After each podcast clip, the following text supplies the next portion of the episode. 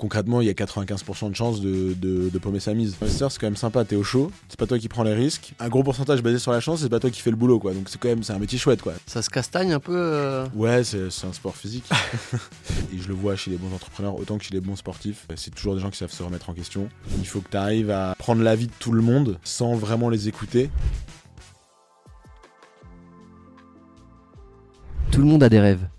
Audace et Innovation, c'est le podcast où j'interviewe des entrepreneurs, des artistes, des sportifs et d'autres personnalités pour comprendre comment ils sont passés du rêve à la réalité. Je suis Aurélien Barrière, le fondateur de B Conseil, société de conseil spécialisée en financement de l'innovation, pour vous aider à financer vos projets d'innovation, de croissance ou d'export à l'international, à travers différents dispositifs tels que le crédit d'impôt recherche, le crédit d'impôt innovation, le statut de jeune entreprise innovante, l'IP Box ou différents leviers de financement non dilutifs tels que les prêts, les avances remboursables ou les subventions de la BPI, de la région ou de l'ADEME. Avant de vous laisser avec mon invité du jour, n'oubliez pas de partager le podcast autour de vous et de nous laisser une bonne note sur les plateformes. Mon invité du jour est euh, Noé Gersanois, euh, le co-dirigeant de euh, Raise Sherpa, un fonds d'investissement philanthropique. bonjour Noé. Salut Aurélien. Tu vas bien? Très bien, et toi? Bah super. Je suis ravi de te rencontrer enfin euh, en vrai. C'est vrai. Euh, ça fait euh, plusieurs mois, quelques années même, qu'on se connaît, qu'on se côtoie mm. sur un, projet justement d'investissement dans des startups qu'on a mené ensemble avec d'autres entrepreneurs depuis 2022. Mm-hmm. Même 2000, même 2000, ouais, tout début 2022. Fin ouais, fin, fin, ouais, ça s'est monté. le groupe s'est monté. c'est un, un, groupe de business angel en gros. Ouais. Euh, qui s'est monté fin 2021. Mm. Et on a déployé les investissements ensemble euh, tout le long de l'année 2022. J'allais dire, c'est, presque normal qu'on se soit pas vu en physique parce que c'était un peu sur fond de Covid, je crois, à l'époque, ou de confinement. Mais bon, bref. Ouais, ouais, ouais, mais, euh, en tout cas, je suis, je suis ravi de te rencontrer enfin.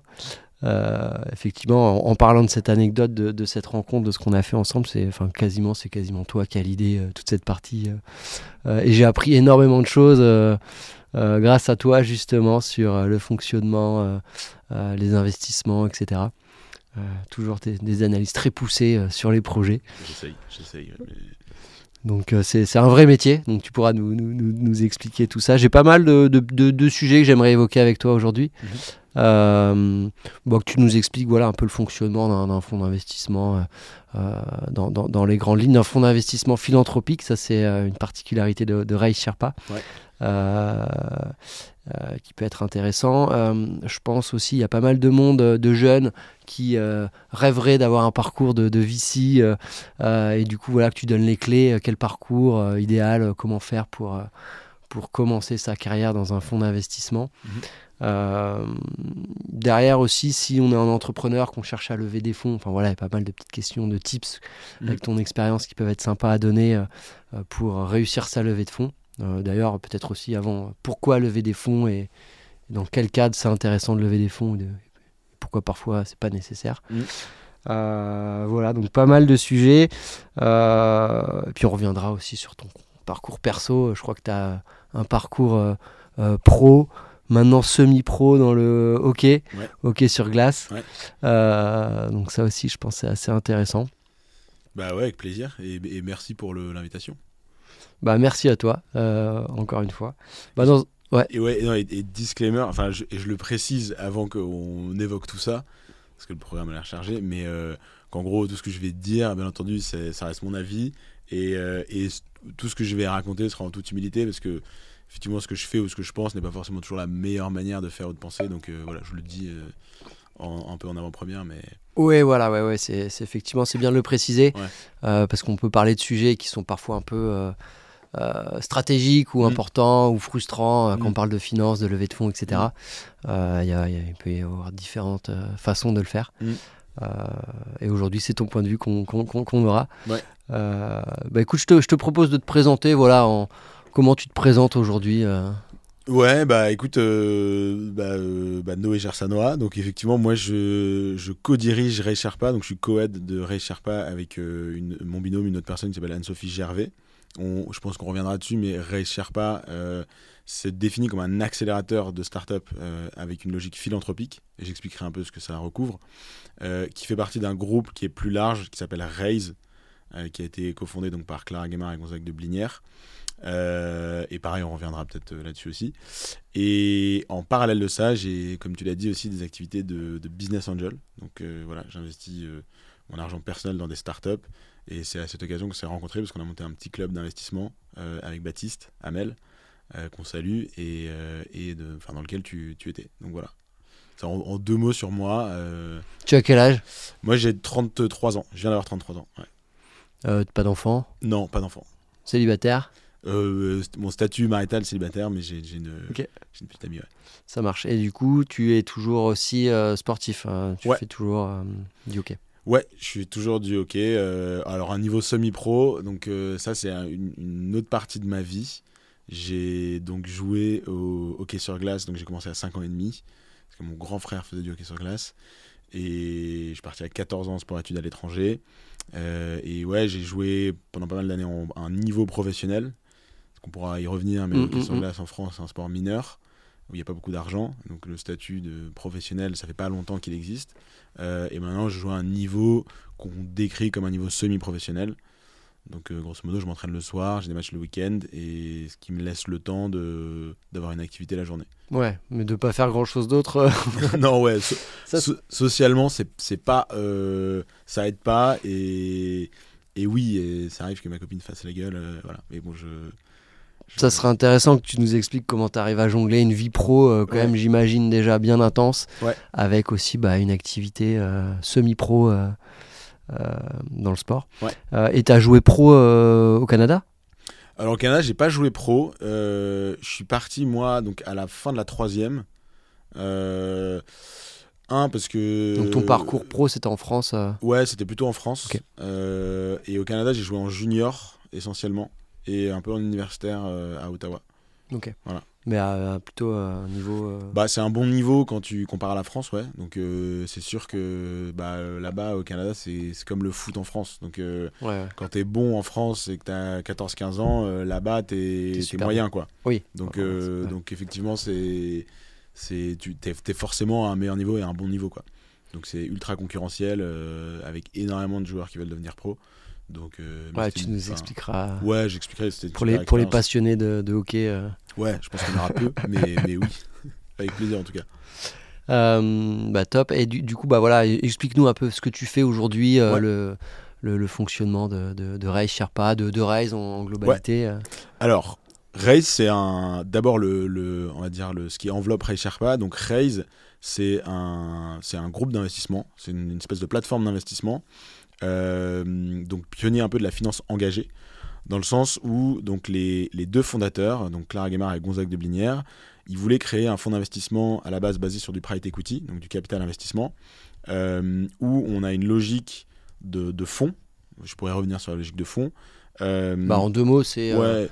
Grosso modo, un fonds, alors je vais vraiment le faire de manière très caricaturale, mais concrètement, un fonds d'investissement, c'est une structure dans laquelle on va chercher euh, eux-mêmes en tant que fonds vont chercher des investisseurs qui vont confier de l'argent à ce fonds d'investissement. Donc euh, plutôt généralement des, des corporates, donc c'est-à-dire des, des, des, des, très grands groupes du CAC 40 ou des, très grandes entreprises ou des fortunes euh, françaises qui peuvent investir dans des fonds. Exactement, on va trouver des fortunes françaises, donc généralement des family office. on va retrouver aussi des personnes physiques individuelles assez fortunées qui gèrent eux-mêmes leur argent. On va retrouver des corporates euh, donc généralement des directions financières qui gèrent leur trésor et donc dans une logique de placement mm. vont euh, avoir une partie de ces placements euh, dans des fonds d'investissement. donc on retrouve un peu de tout. Et effectivement, donc un fonds d'investissement lève lui-même des fonds auprès de ce qu'on appelle des LPs, des limited partners. en disant bah, confiez-moi votre argent, moi je vais l'investir et dans 5, 7, 10 ans, je vais vous retourner X% de l'argent que vous m'avez confié généralement avec un pourcentage euh, qui permet de faire un multiple positif. Euh, et euh, le modèle du fonds d'investissement, c'est de dire sur l'argent que vous me confiez, je vais prendre un, une, un pourcentage de la plus-value que je vais vous faire réaliser. Donc généralement, c'est ce qu'on appelle le, le, le carry d'interest Mm. en anglais. Le fonds d'investissement est rémunéré avec Ouais. un pourcentage de, Ouais. de la plus-value. euh, Voilà, ouais. c'est l'intéressement sur la plus-value. En français, la, le- la- la traduction directe. Donc généralement, c'est de 20%.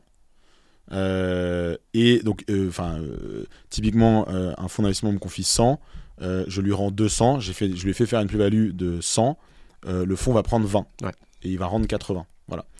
Euh, donc ça, c'est ce qu'on appelle le, le carry d'interest. Et ensuite, euh, c'est généralement ce qui paye les salaires et le fonctionnement d'un fonds d'investissement. Il va euh, prélever ce qu'on appelle les management fees. Donc tous les ans, euh, généralement c'est entre 2, 2,5, euh, 3% dans certains cas. Euh, tous les ans, il dit bah il y a euh, un pourcentage de l'argent que tu m'as Mm, confié mm, mm. qui me sert à faire fonctionner le fonds, à recruter des équipes, etc. Et donc c'est ce qui paye les salaires, voilà. Et donc Raise a un fonctionnement un peu particulier parce que quand ils se sont créés, ce qu'ils voulaient c'était créer un fonds d'investissement avec une logique engagée qui abandonne une partie de- du carré d'interest Hmm. donc, une partie de la performance qu'ils sont censés redistribuer eux-mêmes à leurs Les investisseurs, fameux 20%. les fameux 20%, ils enlèvent la moitié pour les donner à une fondation qui s'appelle Ray Sherpa, que donc je co-dirige. Hmm. Et cette fondation, euh, à la base, avait une, une logique très particulière qui était d'accompagner des jeunes entreprises, des startups, avec un modèle gratuit, puisqu'on n'a pas à se financer, puisque on récupère la moitié du carré d'interest de, de- du des fonds d'investissement de Raise. Ok, D'où le fait qu'au-delà du fonds, vous êtes aussi un accélérateur. Alors ça, ça c'est venu avec le temps, mais au début on était une fondation dédiée à des startups, donc on voulait aider, c'était assez important pour, euh, pour les fondateurs de Raise de pouvoir euh, aider un pays comme la France avec une initiative privée à faire grandir des entrepreneurs, euh, et surtout qu'ils aient à le faire euh, sans contrainte, et donc avec un modèle gratuit. Hmm, hmm. Et donc au démarrage, euh, on... C'était créé en quelle année, Raise Raise c'était euh, 2013-2014 à peu près. Voilà. Et Raise Sherpa, euh, créé 2014, et lancement un peu officiel des premiers programmes, etc. en 2015. Du coup, ils ont dû attendre, en, en- en gros, euh, de peut-être d'avoir quelques euh, investissements euh, Ouais, positifs pour Alors- pouvoir financer. euh, alors là on va rentrer du- un peu du technique, mais euh, ce qui s'est passé au moment de la création de Raise, euh, et donc il faut savoir que bah, euh, Clara et Gonzague, donc les fondateurs, avaient quand même un certain vécu, une expérience. Ils sont allés voir les premiers investisseurs. Ils ont fait quoi, eux, en deux mois avant? Alors, euh, Gonzague de Blinière, il a, il a bossé dans le private equity euh, quasiment toute sa carrière. Et à la fin, il dirigeait un, un- Il était chairman, je crois, Europe, alors je vais pas dire de conneries, de d'Equistone, qui était anciennement Barclays Private Equity Europe.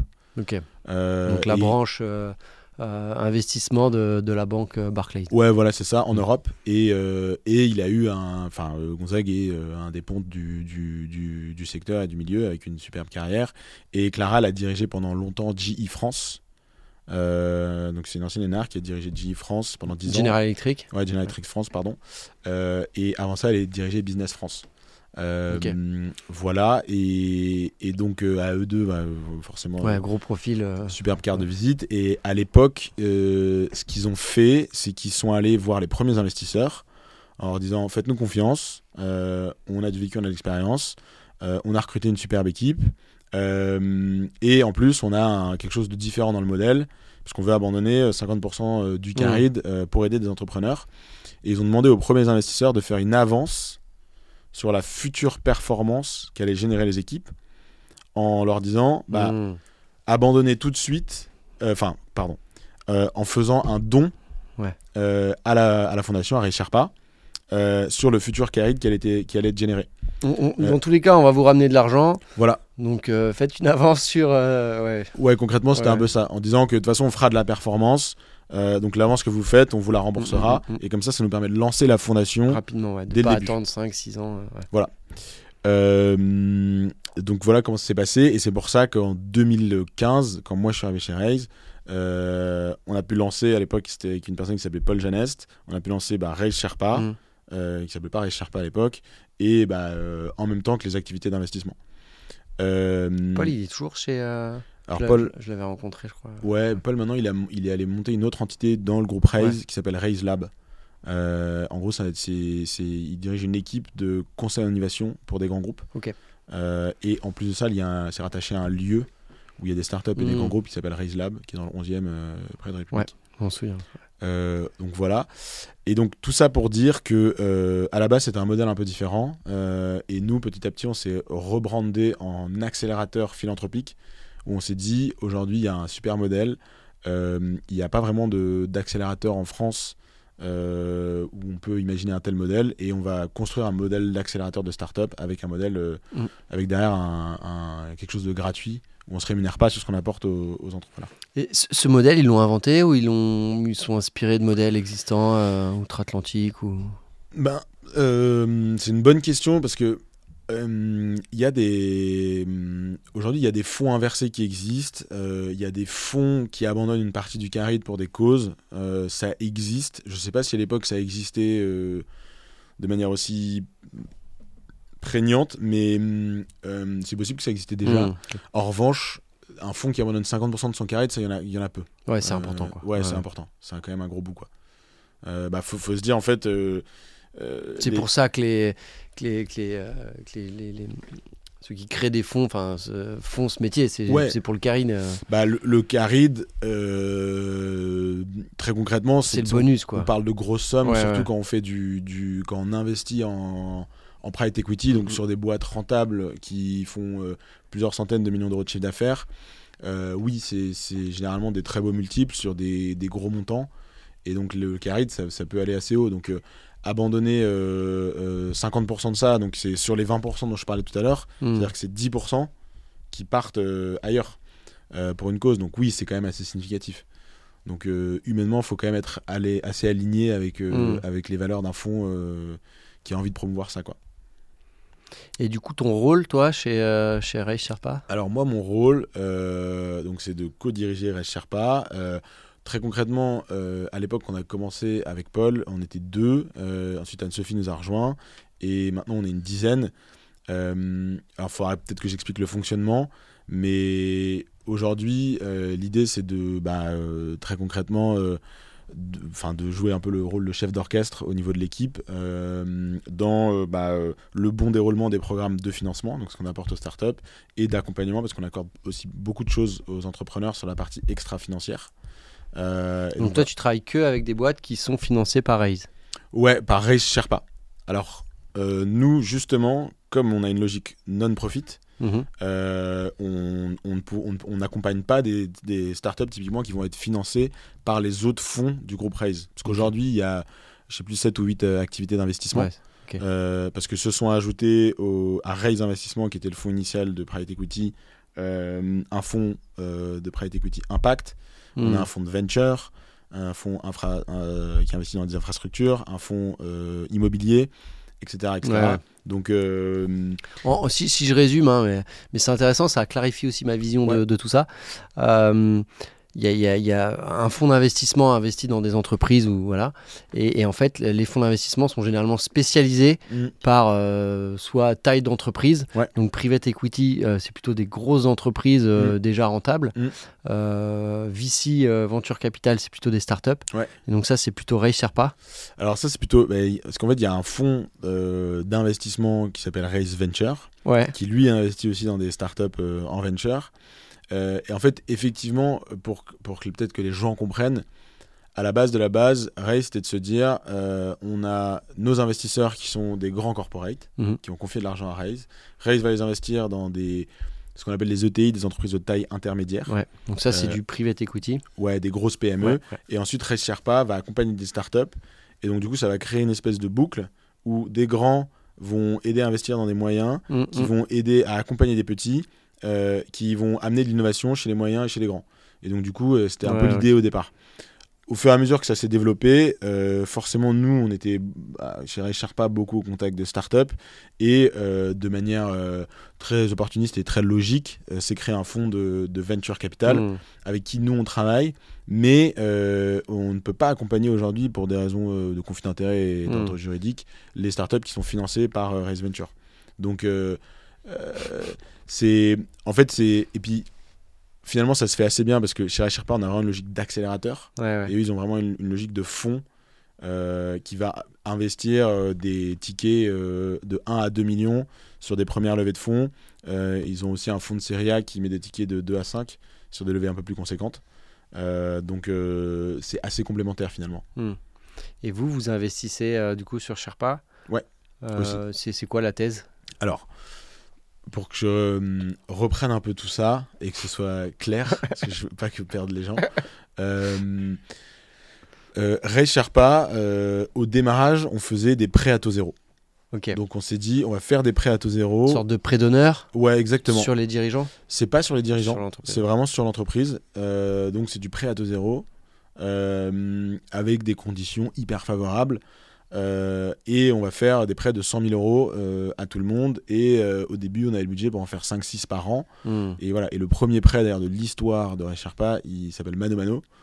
Euh, donc maintenant, c'est Unicorn. Euh, je sais même plus combien ils ont employés parce qu'on a arrêté de suivre, mais euh, à l'époque, on les a financés donc en 2015. Ils étaient 18 dans la boîte et ils venaient de lever 2 millions d'euros. Hmm. Donc c'était vraiment encore. c'est le site e-commerce ultra connu où on peut acheter pas mal de choses en bricolage. Et... Exactement. marketplace de, matériel de, de, bricolage, jardinage, etc.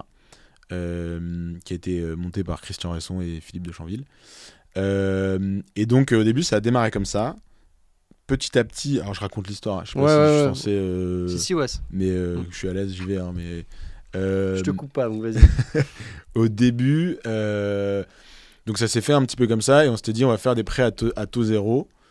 et en parallèle, on va proposer de l'accompagnement et donc essayer de trouver des experts sur leur secteur. généralement, au début, on essaie d'aller chez les corporates ou d'aller voir d'autres entrepreneurs pour leur dire bah, venez, on a une super idée. C'est un peu comme le réseau entreprendre.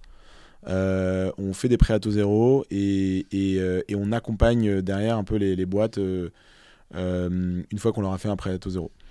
Et, oui, c'est d'ailleurs, je ne l'ai pas dit, mais Gonzague avait œuvré aussi à la création du réseau Entreprendre Paris. Hmm. Et donc, c'est aussi pour ça, il voulait euh, je pense que c'était important d'avoir une entreprise où on pouvait retrouver accompagnement d'entrepreneurs et puis private equity. Le, réseau Entreprendre, c'est un énorme réseau euh, euh, en France ouais, pardon, qui propose des prêts d'honneur. Donc c'est des prêts qui vont être donnés sur directement la personne physique, la tête du dirigeant. Mhm. Euh, de mémoire qui peuvent aller jusqu'à 30 000 euros par dirigeant. Euh, et le dirigeant, bah, du coup, va pouvoir injecter cette somme-là dans son entreprise pour augmenter les fonds propres de son entreprise et commencer à, démarrer son projet. Généralement, ça permet aussi d'obtenir des subventions derrière, puisqu'on augmente les fonds propres. Et de la dette aussi. Euh, et de la dette, parce que les banques vont suivre. Si mm. l'entrepreneur est capable de mettre 30 000 euros de sa poche, entre guillemets, bah, la banque va peut-être prêter 30 000. Euh, donc c'est un peu le, souvent le, le, premier élément qui permet de débloquer le, financement d'une boîte à son démarrage. Euh, et au-delà de ça, le réseau Entreprendre, effectivement, propose pas mal de mentoring, euh, de coaching entre, entre entrepreneurs. Et c'est aussi ça que les entrepreneurs vont chercher mm. à travers ce réseau. Mais voilà, ouais, c'est exactement ça. Et donc, on s'est beaucoup inspiré du réseau Entreprendre à la base, en se disant, on va faire ça. et donc, petit à petit, euh, on a développé ces deux pans d'activité. Donc sur la partie financement, on s'est dit bon bah le non dilutif, donc euh, tout ce qui est euh, hors investissement au capital mm. de l'entreprise, donc les prêts typiquement. Vous pouvez les aider à monter des dossiers bancaires, de prêts bancaires. Voilà aussi, et on s'est dit le non dilutif est quelque chose de, sous-développé. à l'époque, l'écosystème était encore petit, pas vraiment mature. Il n'y avait, il y avait pas non plus, enfin euh, Mano Mano, je crois que c'était une série A de 2 millions d'euros. Aujourd'hui, une série A, c'est plutôt en moyenne autour des 10 millions. Euh, donc, euh, sur des belles, des, belles, séries, quoi. oui, oui ouais. mais, c'est autour de ça, quoi, même maintenant. Et, mm, et, donc on s'est dit, le non dilutif, il n'y a, pas grand monde qui fait quelque chose. Les banques, à l'époque, avaient encore du mal à se positionner par rapport aux startups. Mm, mm. et donc du coup, on s'est dit, il y a peut-être une place à prendre pour accompagner gratuitement avec des prêts à taux zéro des entrepreneurs. Et donc de fil en aiguille, on est allé un peu plus loin. On a créé un fonds de dette, un fonds de prêt participatif ensuite. Alors, je ne vais pas rentrer dans, la hmm. technique, mais euh, avec le Crédit Agricole Île-de-France, euh, pour aller plus loin et prêter euh, à un taux très favorable de l'argent jusqu'à 500, 600, 700 000 euros. Donc, qui existe toujours, sur lequel il y a une trentaine de millions d'euros aujourd'hui. et on s'est dit ensuite, ça sur la partie financement, euh, et ça, c'est maintenant, ça fait deux ans. Il y a deux ans, on s'est dit, mais tiens, est-ce qu'on ferait pas quelque chose sur l'equity, sur le, capital, euh, en créant quelque chose, une, forme d'investissement qui soit philanthropique hmm. Je pourrais y revenir. Et donc, on a créé un fonds d'investissement philanthropique rattaché à Sherpa, qui nous permet d'investir directement au capital des startups euh, sur lequel on ne se rémunère pas. Voilà, et c'est même plus une histoire de 50%. euh, Non. C'est on- 100% Zéro. de- du, du bénéfice de ces investissements repart dans le fond ou, enfin, je te laisse expliquer. euh, Ouais, en gros, 100% des bénéfices de ces investissements euh, repartent pour des, pour des associations et des, des, donc des entités euh, à but non lucratif. Donc il y a 50% vers Resherpa nous-mêmes pour qu'on puisse continuer à financer des startups et 50% vers des associations, des ONG, euh, qui sont sur l'environnement, l'emploi et l'entrepreneuriat pour les publics fragiles. Et donc ça s'appelle Raise Feature. Donc c'est la contraction de philanthropie et futur. Euh, et l'idée, c'est. En fait, euh, bon, je vais un peu dans tous les sens, mais à l'époque, l'idée, c'était de se dire. euh, on arrivait sur les. C'était la période où il y a eu les grosses levées de Conto, de Sorar, hmm. de Back Market, donc qui devaient euh, 200, 300, 400, 500 millions d'euros. Attends, quoi, 2021, 2000. euh, Ouais, fin 2021, Ouais. début 2022. Euh, et on s'est dit, c'est dommage qu'il n'y ait pas. Parce qu'en fait, ce qu'il faut savoir, c'est que euh, ces boîtes-là ont atteint des valorisations à plusieurs milliards pour certaines en, dans un temps relativement limité. Euh, Sorar, je crois que c'est 4 ou 5 ans.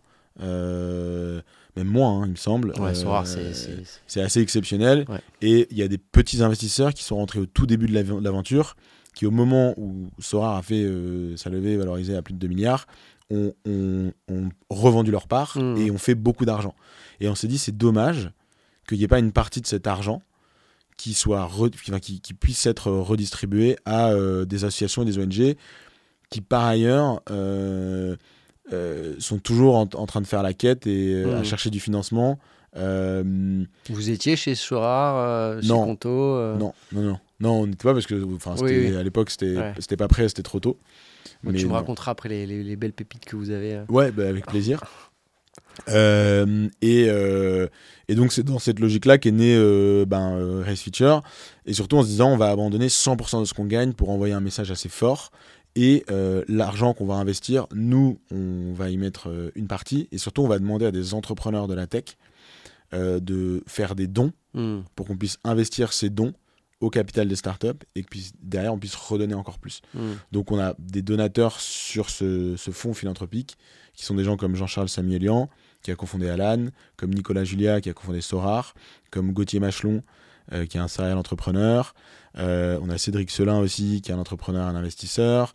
Euh, le fondateur d'Aramis euh, Fabrice Grinda. Enfin voilà, je, je les cite pas tous et je suis désolé pour ceux que j'oublie, mais, mais voilà.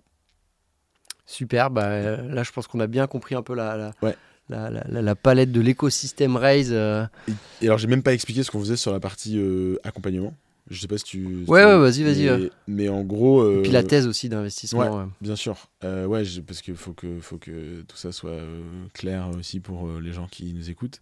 Euh, en gros, sur la partie accompagnement, donc, euh, comme je te disais au début, on s'est dit, euh, on va essayer de trouver des experts euh, ou des entrepreneurs chevronnés pour aider les startups que nous, on va financer.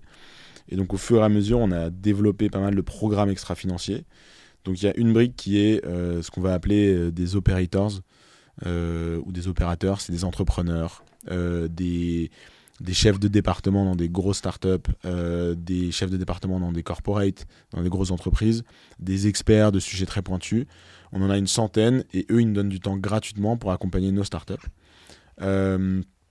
On va avoir des, des workshops, enfin des ateliers, je ne vais pas faire trop d'anglicisme, euh, où euh, avec, euh, c'est un peu de, d'une espèce de coaching collectif. On va faire venir un expert d'un sujet, euh, je sais pas, comment bien dépenser son budget marketing quand on fait une activité euh, B2C. Hmm. Euh, euh, et on va prendre ben, euh, 12 euh, directeurs du marketing de 12 startups avec un directeur marketing d'une startup qui est un peu plus mature. Ouais, ouais. Et parce qu'on s'est dit, dans l'accompagnement, il n'y a pas que les entrepreneurs, il y a aussi leurs équipes Mm. Euh, qu'on peut accompagner. Et donc, on a créé des clubs, euh, ouais. ce qu'on appelle des clubs C-level pour des CTO, des Club euh, direction financière, direction Voilà. marketing, euh, Ouais. sales, etc. Exactement. Et ensuite, une grosse partie de ce qu'on fait, c'est accompagner les startups sur la relation startup grand groupe. En fait, Raise ayant énormément d'investisseurs, de, de, donc de LPs dans les différents fonds de chez Raise qui sont des, des grandes entreprises, donc des, enfin euh, tout ce qu'on voit des Carrefour, des L'Oréal, euh, des, euh, des, des, enfin je les cite pas tous, on essaye de structurer des liens entre ces startups et ces grands groupes, et donc d'essayer d'aider nos startups à mieux comprendre comment fonctionne un grand groupe, aider les grands groupes à, mieux comprendre comment fonctionnent les startups, et essayer de créer des liens business entre ces deux mondes. Euh, pour générer des opportunités. Et donc ça, c'est une de nos spécificités aussi, la relation startup-grand groupe. Et après, on fait plein d'événements, etc. Et donc en tout, c'est 10 personnes et on a accompagné plus de 200 startups euh, depuis 2015. Voilà, dont des Mano Mano, euh, des Miro, des Exotech, des boîtes comme Celency, comme Yuka, comme Welcome to the Jungle, etc. Du beau monde. Ouais, du beau monde. Bah, c'est, je fais un peu de name dropping parce que c'est. Oui, bah oui. oui. Et, et c'est, quoi les plus belles réussites? C'est celles que tu viens de citer? Ouais, c'est celle que je viens de citer. Après, euh, euh, nous-mêmes, on avait fait un podcast d'ailleurs qui s'appelle C'est quoi la réussite? Ouais. Euh, parce qu'il n'y a pas que la réussite financière, mais parce qu'il y, a beaucoup de, aussi d'entrepreneurs, d'entrepreneuses qu'on a accompagnés, avec qui on a tissé des superbes relations. On a aussi une grosse partie, 25% des startups qu'on accompagne, qui ne sont pas des startups qui lèvent des fonds, donc qui ne sont pas forcément dans la presse, qui sont autofinancés.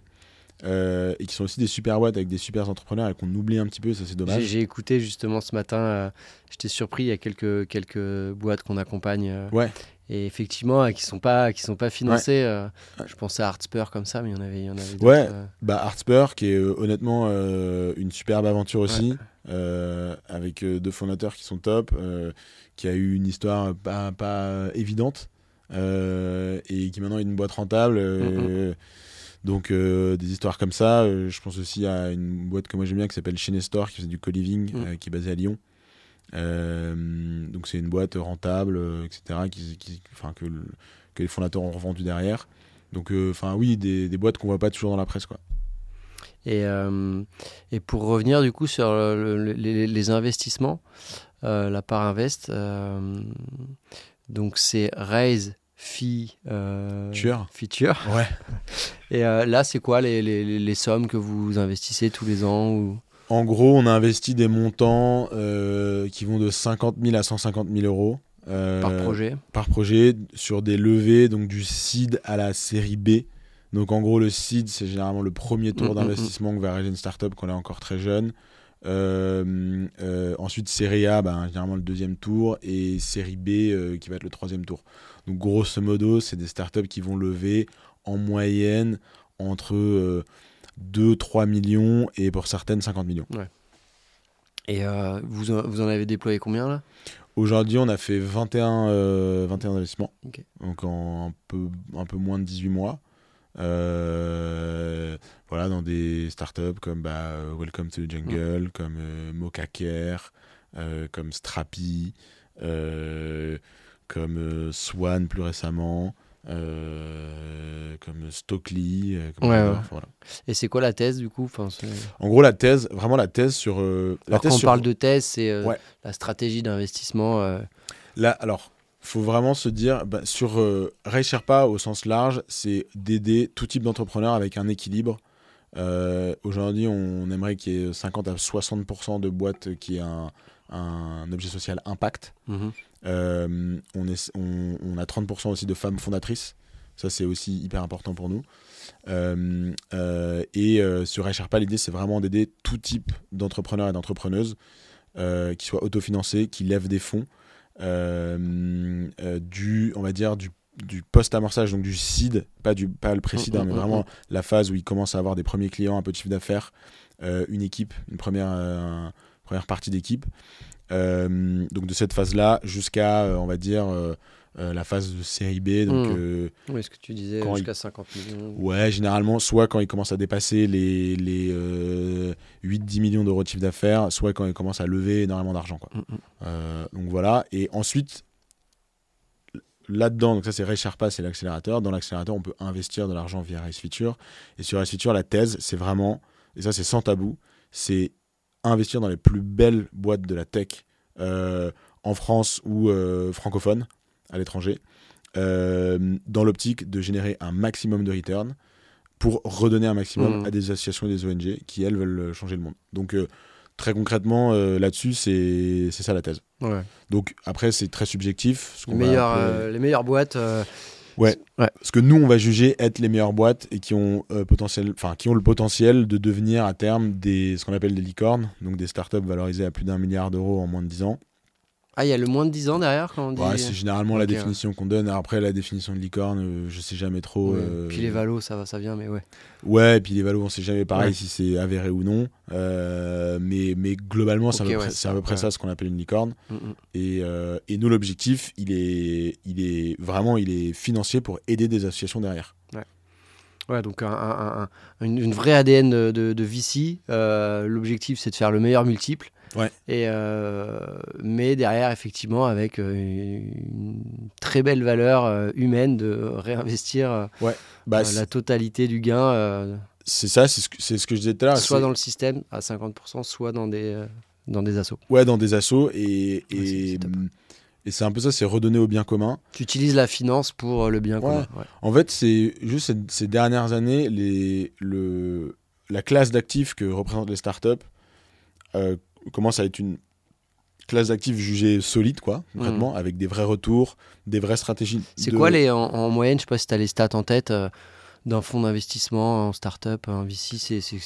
Franchement, ça varie. La moyenne et les, bons élèves. Les... Aujourd'hui, un, un, bon fonds de VC. Euh, euh, il fait x5. Quand il commence à retourner à partir de x3, x5, ça commence à être des bons returns, concrètement. Il euh, y en a qui font plus, euh, notamment dans les pays anglo-saxons. Donc là, ça, ça, devient, ça commence à devenir exceptionnel. Et après, maintenant, il y a une logique aussi de. Enfin, il y a des micro-fonds. Euh, donc, qui sont des fonds qui investissent un peu moins d'argent sur des tours avec des petits tickets, mais qui font beaucoup de volume, hmm. qui ont encore des stratégies de return qui sont différentes. Ça, c'était un peu notre stratégie ouais, on, sur notre petit, notre petit club. Véhicule, ouais. petit club. c'était un, un, peu l'idée, quoi. Donc, euh, donc voilà, c'est à peu près ça, euh, les, les, les, retours, euh, mm. les bons retours. Quoi. mais oui, mais tout ça pour dire que les startups enfin, sont en train de devenir, ou sont devenus, je ne saurais pas trop dire, mais une classe d'actifs qui est très regardée, même maintenant par des gestionnaires, mm. etc., d'actifs. Euh, ça s'est vachement démocratisé aussi euh, l'accès aux investissements ces dernières années grâce à des plateformes euh, d'investissement. Ouais, alors ça, moi j'ai mon, petit avis sur le sujet, mais, oui, mais effectivement. C'est quoi ton avis non, mais c'est juste que ça reste des investissements risqués. Ouais.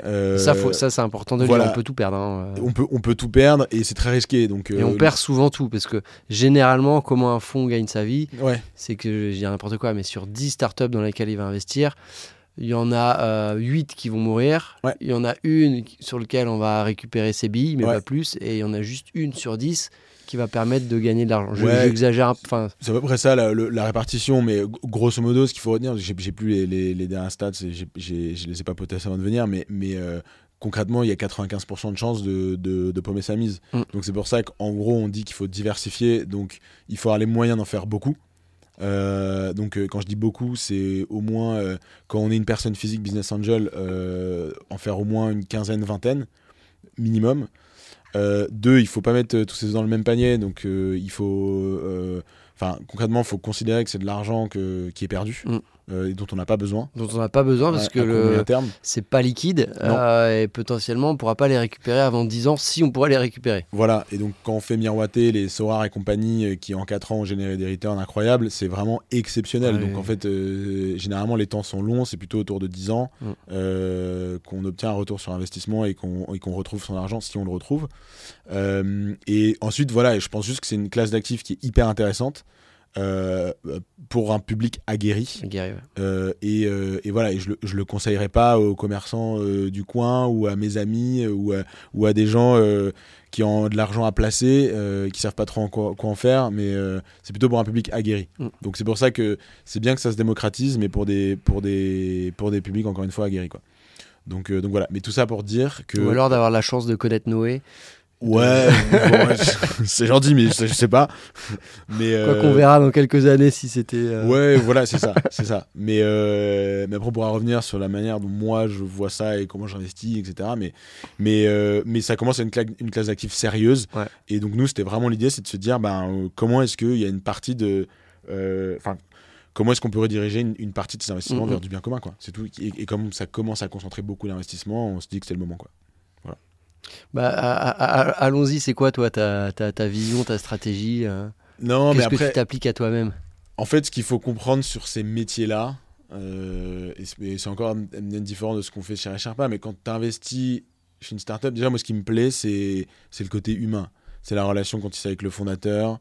Euh, c'est le fait de pouvoir l'observer, de pouvoir être euh, à ses côtés, de pouvoir. En fait, moi, je, dis souvent que les entrepreneurs, c'est un peu les, les héros des temps modernes. Euh, de la même manière, je, donne le même qualificatif d'ailleurs pour les, pour les sportifs de haut niveau. donc, moi, j'ai beaucoup d'admiration pour les gens qui entreprennent.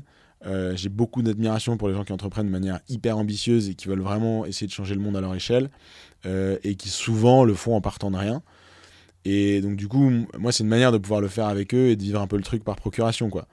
Euh, et donc, euh, moi, quand je le fais, c'est pour ça. Je pense pas forcément au retour mhm. financier d'abord, mais c'est parce que j'ai envie d'en être et j'ai envie d'être avec eux. Et le fait d'investir personnellement dans, dans leurs entreprises, c'est d'avoir un lien personnel avec ces gens-là. Quoi. Tout, toi, dans tous les cas, j'ai envie de dire, tu n'investis pas dans une boîte si tu n'as pas parlé aux, dirigeants, aux fondateurs. Euh. Non. non, non, Et ça m'est arrivé de le faire par le passé, euh, parce que maintenant, il y a pareil bah, des, des, des, des, groupements de, de d'investisseurs qui vont aller chercher de l'argent un peu plus public ou auprès de communautés, etc. Euh, Quand tu fais ça, tu fais confiance à la personne qui gère le. Soit je fais extrêmement confiance à la personne qui gère le, le, le, petit groupement, euh, voilà. Euh, soit, soit effectivement, je, je le fais pas parce que, enfin, parce que moi, ce qui m'intéresse, c'est. C'est l'histoire de la personne, c'est parler avec elle. Et, et c'est d'être en frontal avec cette personne-là. donc, donc voilà, et c'est l'aventure qu'il y a derrière, de pouvoir aider. Des... En fait, enfin, je trouve ça génial, moi, de pouvoir aider des gens euh, qui sont un peu tous les jours au front euh, et de pouvoir avoir de l'impact en les aidant. Donc, euh, moi, c'est un peu ce qu'on a essayé de construire aussi chez Sherpa, c'est de se dire, ok, le financier c'est bien, façon, on ne sera jamais les seuls à financer des startups. mais qu'est-ce qu'on peut faire en revanche et être hyper différenciant sur la partie extra-financière mmh. où on peut les aider comme personne d'autre les aide. Et donc c'est là, je trouve, où tu peux faire ta différence. Mais donc voilà. Et puis surtout, je pense que c'est un métier de, de conviction. Euh, et, et, de croyance. Parce qu'en vrai, bon, tout le monde ne l'admet pas, mais c'est quand même un métier quand tu investis très tôt où c'est 80% de chance. Oui. Euh, que ça ne que ça voilà. pas. Donc faut l'accepter. et, et, en fait, quand il y a 80% de chance euh, sur un business, ben, c'est d'autant plus de raison d'être sympa, d'avoir envie d'aider, d'être cool, d'être bienveillant, euh, enfin de rentrer dans une bonne dynamique avec la, personne chez qui tu as investi parce qu'en en fait il n'y a, pas d'autre raison quoi. Hmm. donc euh, en plus c'est pas toi qui as le contrôle des choses. Euh, et ça sert à rien de trop en vouloir parce que c'est pas toi qui es tous les jours sur le terrain. Donc oui oui. Ça c'est je vois peut-être ce que tu veux dire derrière. C'est si quand tu investi dans une boîte t'es pas non plus aux manettes de la boîte hein, tu es juste investisseur. Et t'es pas là pour mettre des bâtons dans les roues. Si tu peux aider bah c'est bien. Et ouais. et si le, fondateur a envie de ton aide aussi. Hmm. mais voilà sans trop bah, ouais, et puis je, pense que. Euh, je pense qu'il y a beaucoup d'investisseurs qui aiment donner leur point de vue, qui mm. aiment donner des conseils. Moi, je crois pas aux conseils d'ailleurs. Je, je, suis, enfin, je trouve que les conseils, ça n'existe pas. Donc euh, voilà, c'est on peut, on peut exprimer son avis, on peut dire ce qu'on pense, etc. Mais euh, bon, voilà.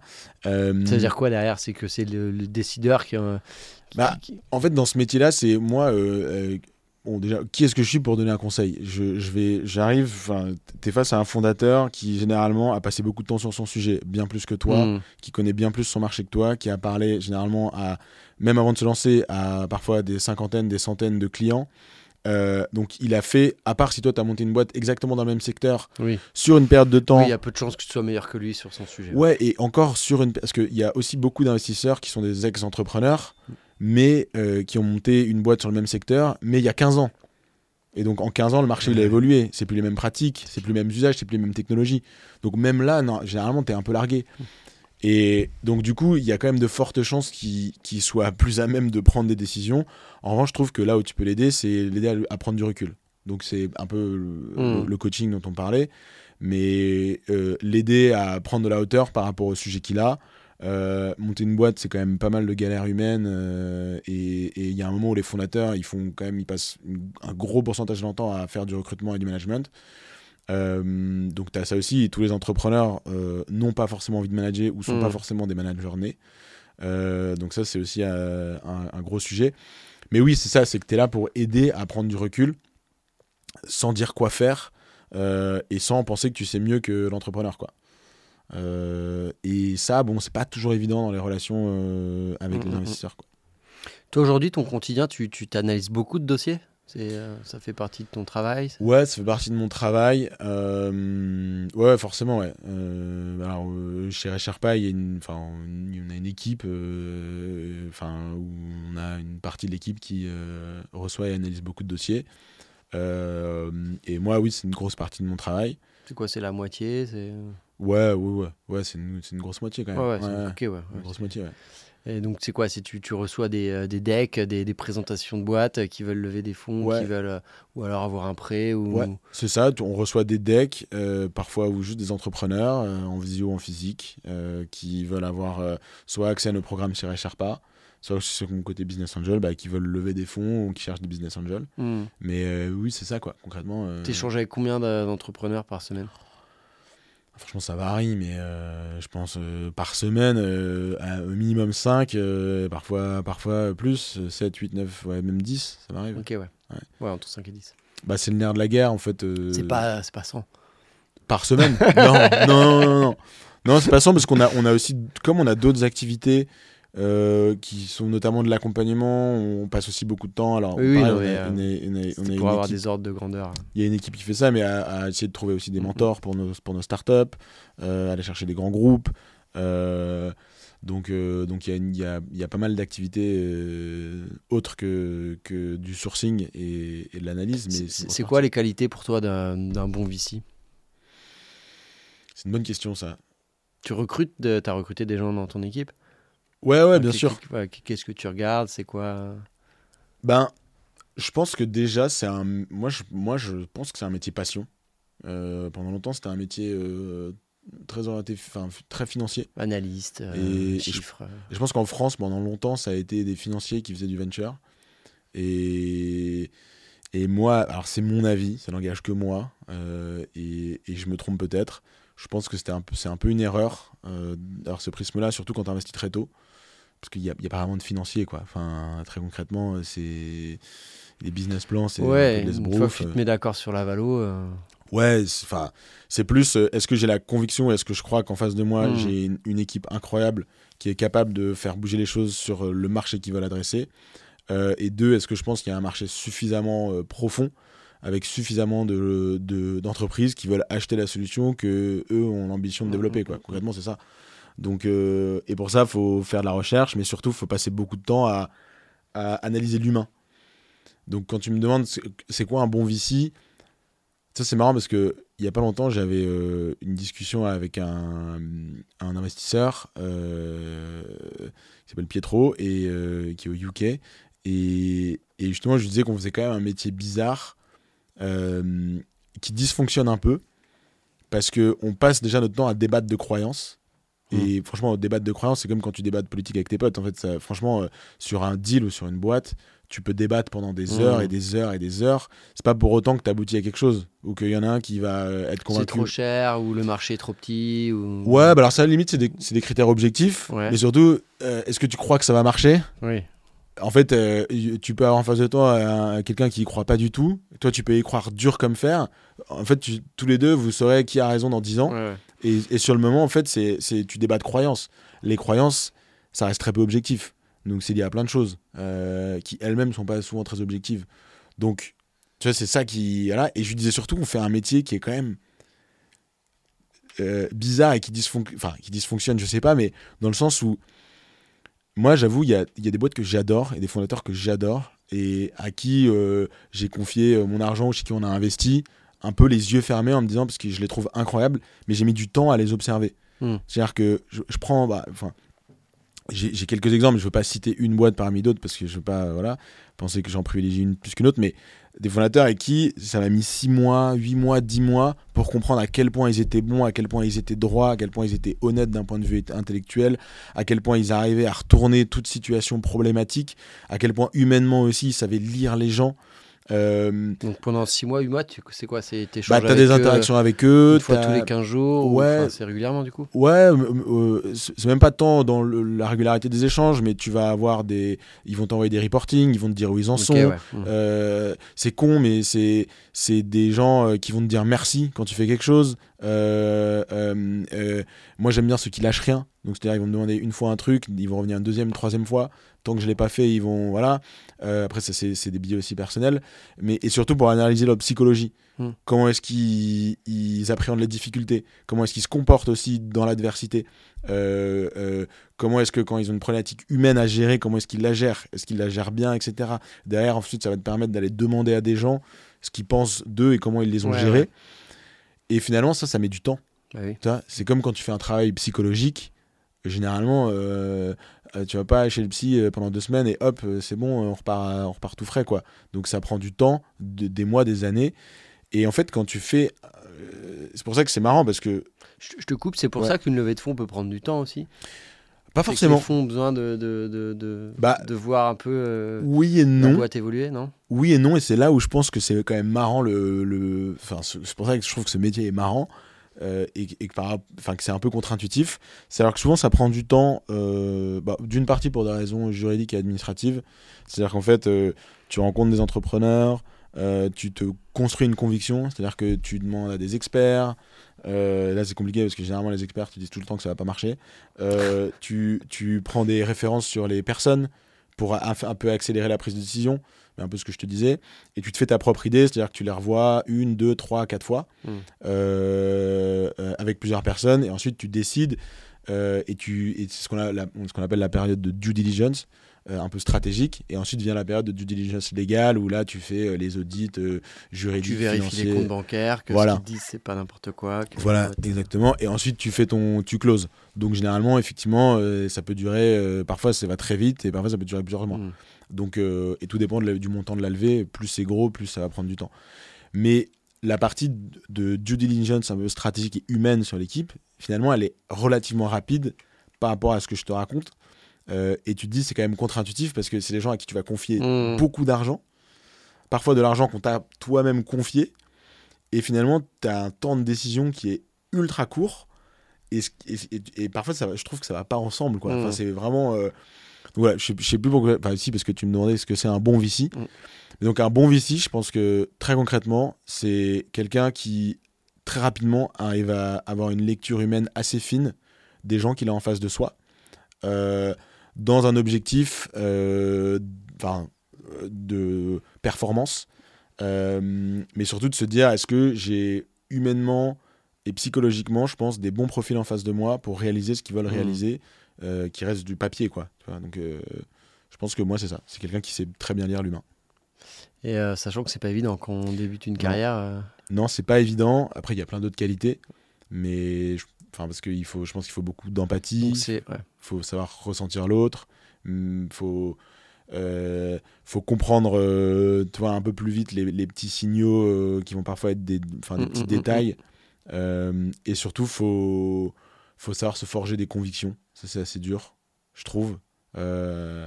C'est-à-dire que quand tu vas commencer à regarder un- une, une entreprise ou une équipe qui veut monter une entreprise sur un sujet, il faut que tu arrives à prendre l'avis de tout le monde sans vraiment les écouter, Mm. tout en venant faire en sorte que l'avis de chacun vienne nourrir ta Ouais, propre ouais. conviction Mm. ou euh, euh, vienne peut-être l'infirmer aussi en se disant bon bah en fait euh, Ouais.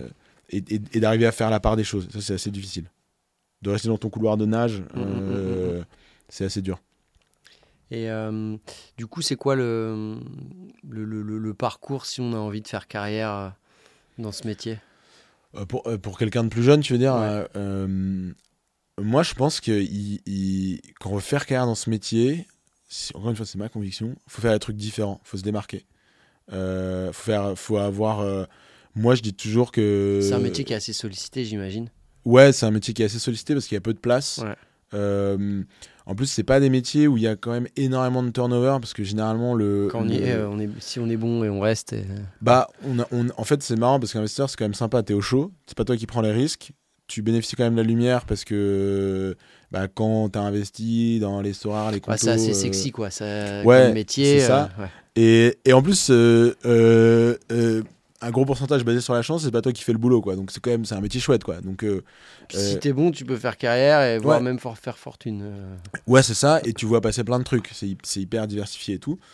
Euh, donc oui, il y a- et, et surtout il y a peu de turnover parce que Les équipes sont assez restreintes. les équipes sont restreintes et puis t'es es souvent loqué parce que pour toucher ton ce qu'on appelle le carry, Mm. ça c'est une autre des spécificités du fonctionnement, mais tu dois vester. Enfin, c'est à dire qu'en gros, c'est pas euh, dès que t'es embauché, boum, euh, euh, tu fais un super deal et hop, tu touches euh, 100% de ton carry. C'est que Oui. tu dois, en fait, plus t'es resté longtemps, plus t'auras un pourcentage de ton carry, de, t'auras droit à un pourcentage de ton carry. Ouais, il y a des contrats spécifiques.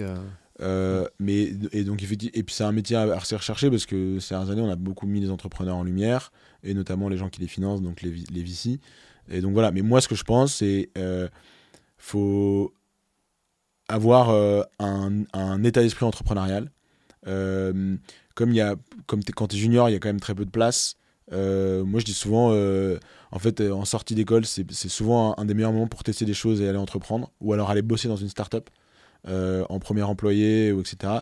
Et je pense que ça, c'est des vrais tremplins derrière qui permettent euh, d'avoir accès euh, plus facilement à des postes en tant que VC. Donc euh, c'est un peu pareil, contradictoire, mais c'est plutôt si t'es jeune et que tu veux bosser en VC, bah ne va pas bosser en VC et fais-toi, fais tes armes un peu ailleurs dans l'écosystème entrepreneurial avant peut-être de rejoindre un VC quoi. Parce que faut, c'est bien d'avoir vu d'autres choses aussi. Ouais, d'avoir l'esprit ouvert et un Ouais. peu, un peu d'expérience, un peu de vécu. euh. Ouais.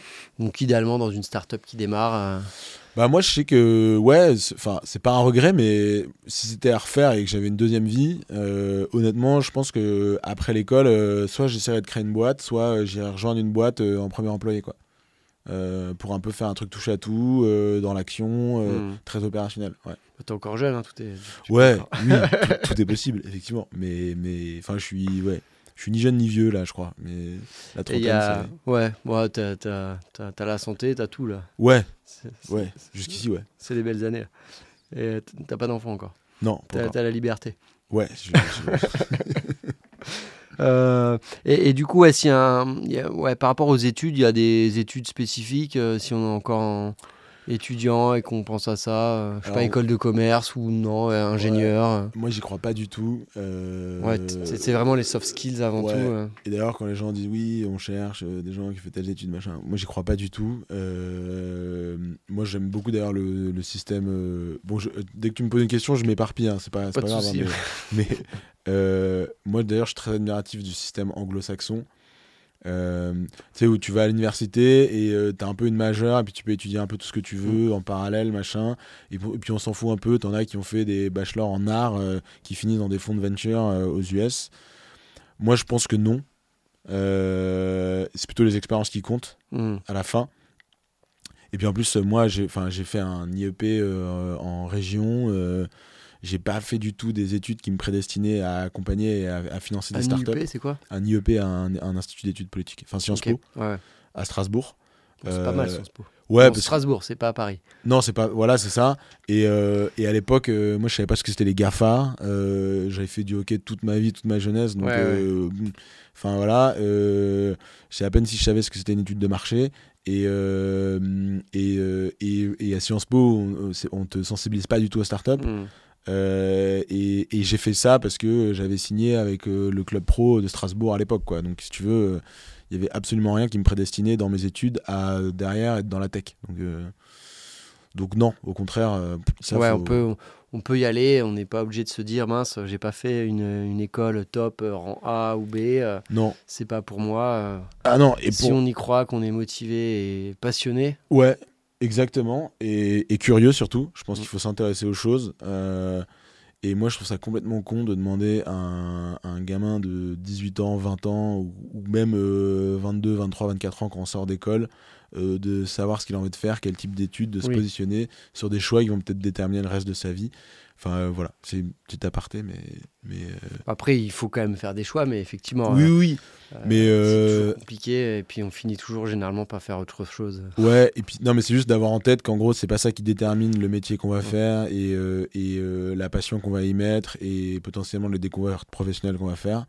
Et, et deux, je trouve qu'on devrait le moins possible demander à des, des, enfin, des personnes qui sont encore des ados de, de se mettre dans des choix qui vont potentiellement. Enfin, en fait, on, on, fait un peu croire Enfin, je sais pas toi comment tu l'as vécu, mais j'ai l'impression que moi, quand tu as 18 ans, on te, on te dit putain, faut choisir ce que tu veux faire plus tard, machin, quelle école tu veux faire. Tu as 18 ans, tu connais rien à la mm, vie. Mm, euh, mm.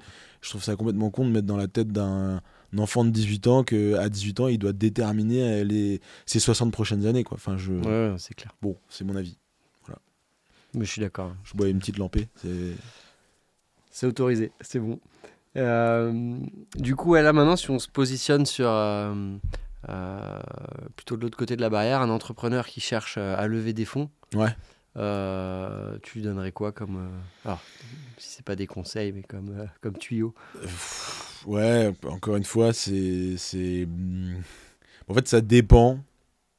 Déjà, moi, c'est de savoir si le business qui veut démarrer et qui veut créer a besoin de lever des fonds. Déjà, est-ce qu'il a. effectivement. Déjà, est-ce que tu as vraiment besoin de lever des fonds? De bien calibrer euh, pourquoi il veut lever des fonds et combien est-ce qu'il veut lever. Euh, parce que c'est pas la même chose de lever euh, quelques centaines de milliers d'euros avec des business angels que d'aller lever plusieurs millions avec des fonds professionnels et institutionnels. Donc ça c'est ça c'est une, une, très bonne, enfin déjà de commencer par là.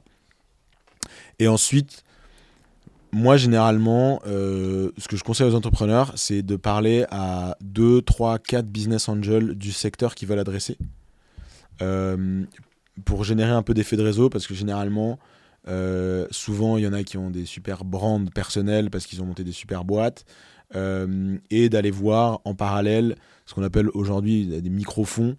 Donc les, les, les, Kima, qui est un peu le family office de mmh. Xavier Niel, euh, maintenant, les Motiers, qui, euh, la famille euh, Gary Lafayette, qui investit beaucoup aussi dans la startup, qui vont investir des, petits tickets de 100 000, 200 000, 300 000, et qui, par effet de réseau, vont ensuite venir toucher les, les VC.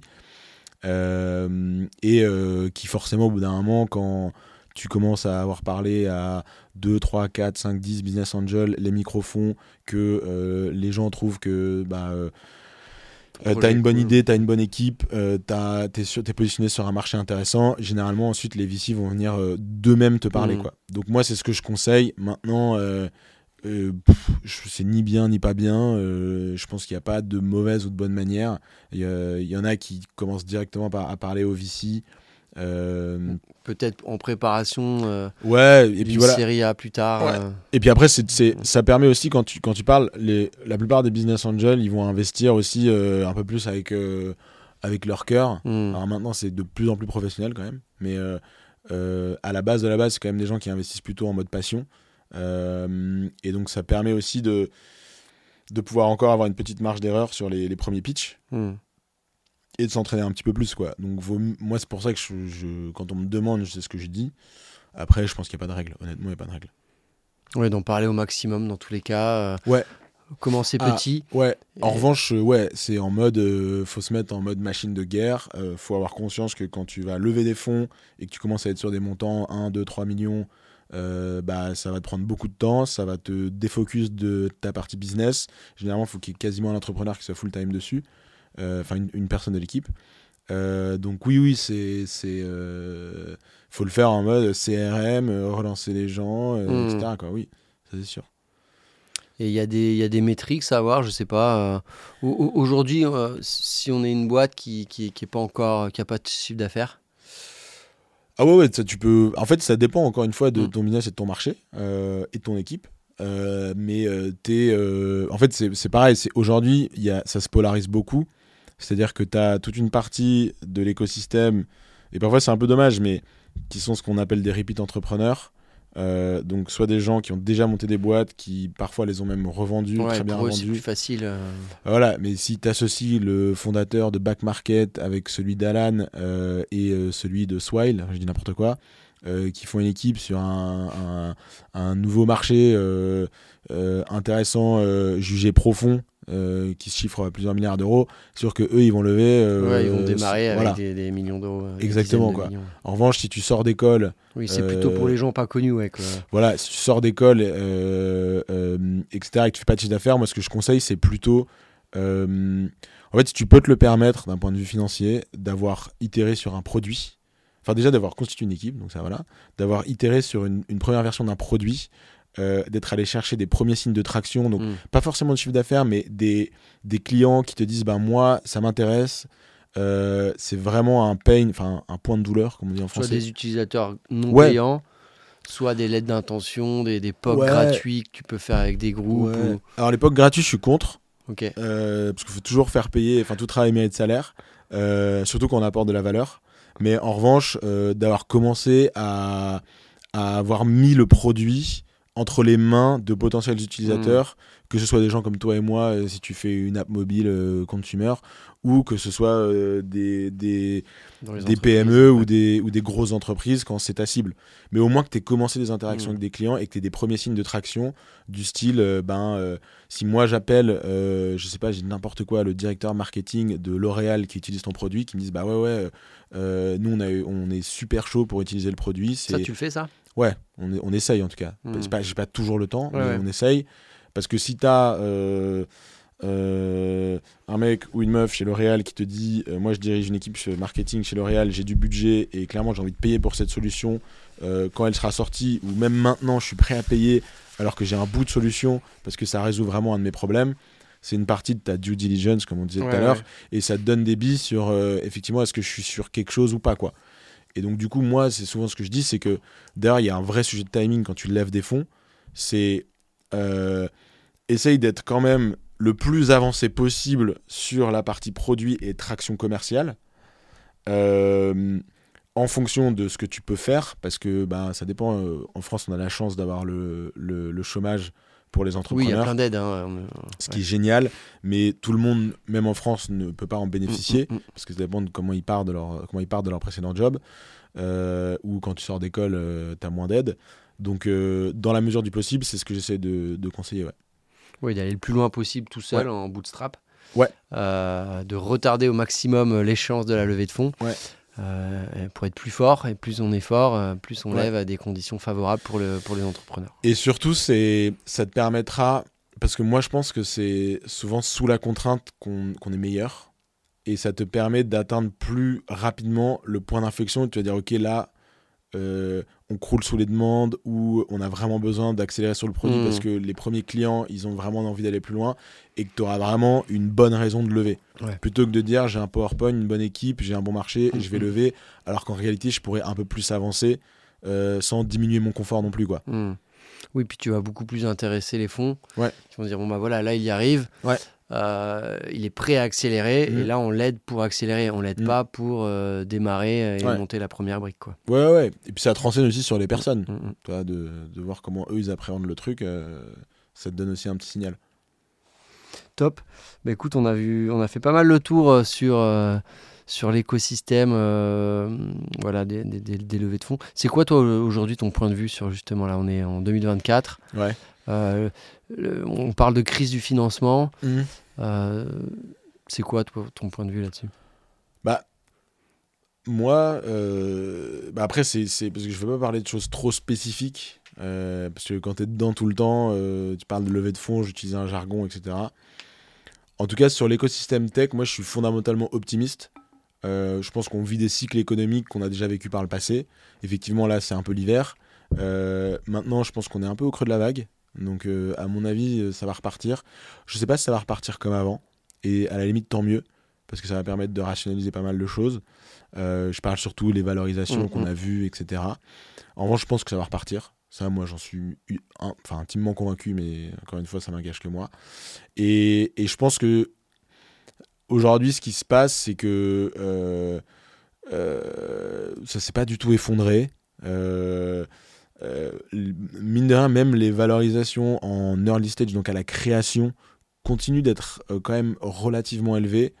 Euh, en se disant que bah, les boîtes qui se créent maintenant seront sur la prochaine courbe mm. haussière dans 5 ans, quoi, concrètement. Donc, de mon point de vue, ça n'a pas eu énormément d'impact. Le seul impact, c'est ce que je disais tout à l'heure, c'est beaucoup polarisé. C'est-à-dire que maintenant, les, les, ce qu'on va juger et encore une fois, c'est un jugement, hein, c'est pas une règle. Mm. Ce qu'on va juger être les, les meilleures équipes euh, positionnées sur des marchés intéressants bah, c'est des boîtes qui vont lever facilement et beaucoup d'argent, quasiment comme avant. Là où les équipes qu'on va juger peut-être moins expérimentées ou moins aguerries, positionnées sur les marchés peut-être où il y a un peu plus d'inconnus, vont avoir plus de mal à lever. Donc hmm. il y a un peu une polarisation de l'écosystème. Alors qu'avant, ils pouvaient, ils pouvaient réussir à lever. Alors qu'avant, euh, ouais, c'était un peu, les vannes étaient un peu plus ouvertes, quoi. Ouais, Il y, avait peut-être aussi un peu de FOMO. Euh. Ouais, il y avait beaucoup de FOMO, il y avait beaucoup, il y avait plus de fonds américains. Euh, Donc FOMO, c'est en français, c'est la peur de louper un deal. Ouais. Et du coup, bah, allez, on y va, alors qu'en fait, on sait pas trop, mais. Bah, en fait, la FOMO, c'est un peu le comportement moutonnier. Donc, c'est-à-dire, en gros, tu vois tous tes, petits copains ou copines faire un truc et tu dis merde, est-ce que je devrais pas le faire aussi? En fait, tout le monde le fait. Donc euh, c'est un peu ça. Du coup, les investisseurs, il y avait beaucoup de FOMO. Euh. Ouais, d'autant qu'à l'époque, tu avais beaucoup d'investisseurs américains qui n'étaient pas forcément positionnés à la création, donc en early stage, euh, qui venaient investir en early stage et qui avaient pas forcément, enfin, et, qui mettaient des prix, enfin, des valorisations mmh. beaucoup plus hautes que le reste du marché pour pouvoir gagner les deals. Euh, en se disant de toute façon, euh, vu que là il y a des Sorars, euh, je sais pas combien de milliards, en, enfin 4 milliards en, 4 ans, ben je retrouverai mes billes quoi. Donc ah, je caricature encore une fois, mais, mais c'est un peu ce qui s'est passé, ouais. Ok, ouais, ça je savais pas. Les, fonds invest américains ont, ont, participé à faire ouais. augmenter les valos. bah ouais, ouais. Parce qu'en fait, tout le monde, en fait, c'était une réaction en chaîne et domino. Bah, t'as eu les Tiger Co. c'était un peu une réaction en chaîne et domino mm. de se dire à inverser c'est-à-dire de se dire, euh, ah bah de toute façon, il y aura toujours un plus gros pour acheter plus cher. Donc, euh, et donc du coup, euh, tu t'en fous, tu regardais pas trop le prix. Et bon voilà, mais c'est comme sur n'importe quel marché. Mm, mm. C'était pareil sur le marché immobilier, etc. Quoi. Tu as des indicateurs, toi, plutôt favorables au niveau des grands groupes ce qu'ils rachètent, enfin ils rachètent, ils, ils dépensent, ils recommencent à acheter des projets? Alors moi, je pense que en tout cas, en France, je vais pas parler au niveau européen parce que je connais, je vais pas, euh, je suis pas non plus un expert au niveau européen. Je pense qu'en France, euh, ça fait longtemps qu'on espère que les grands groupes du CAC 40 vont racheter des boîtes euh, en milliards. Honnêtement, je sais pas si ça va arriver un jour.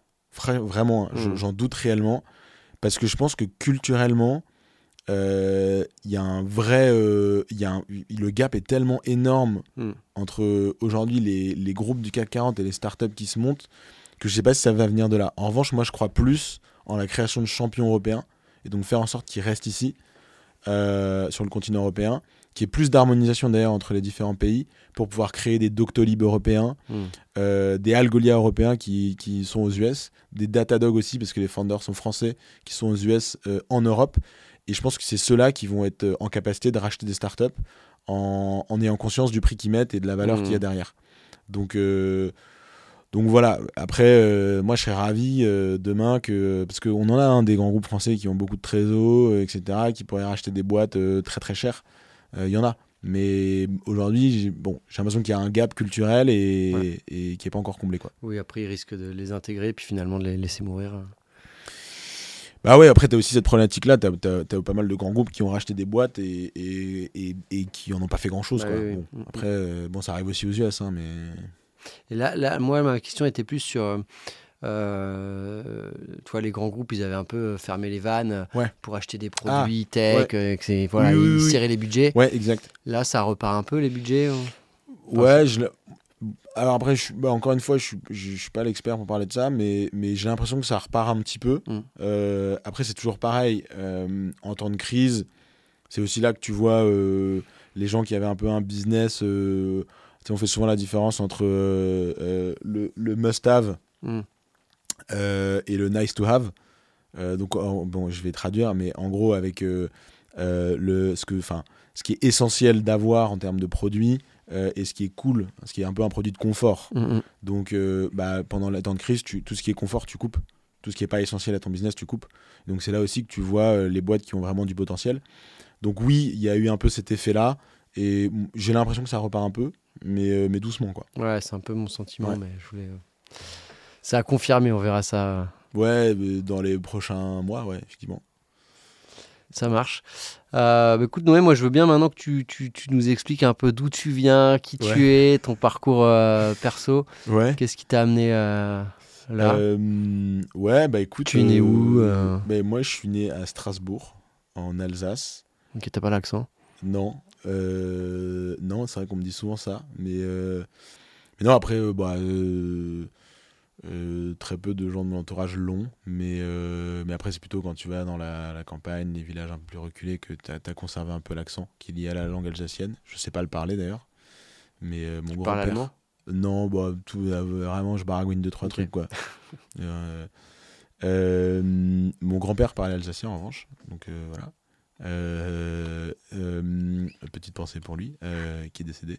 Mais non, euh, quoi te dire sur moi? Bah ouais, moi, je, donc, je viens d'Alsace, de Strasbourg. J'ai grandi euh, euh, à Strasbourg avec bah, mes parents et mon frère. À 14 ans, du coup, j'ai quitté mes parents et le foyer familial, enfin après la troisième, pour partir au Canada. Ok, donc t'as un Donc, euh, grand frère, un petit frère? J'ai un grand frère, ouais. Et du coup, tu faisais. Donc, t'allais le dire, mais t'as quitté la France pour, Le Canada, ouais, à- à- après la troisième. pour le sport? Ouais, pour le sport. Et à l'époque, j'avais euh, bah, j'avais très envie de devenir hockeyeur professionnel. Donc c'était vraiment mon Du coup, obsession. t'as découvert le hockey à quel âge?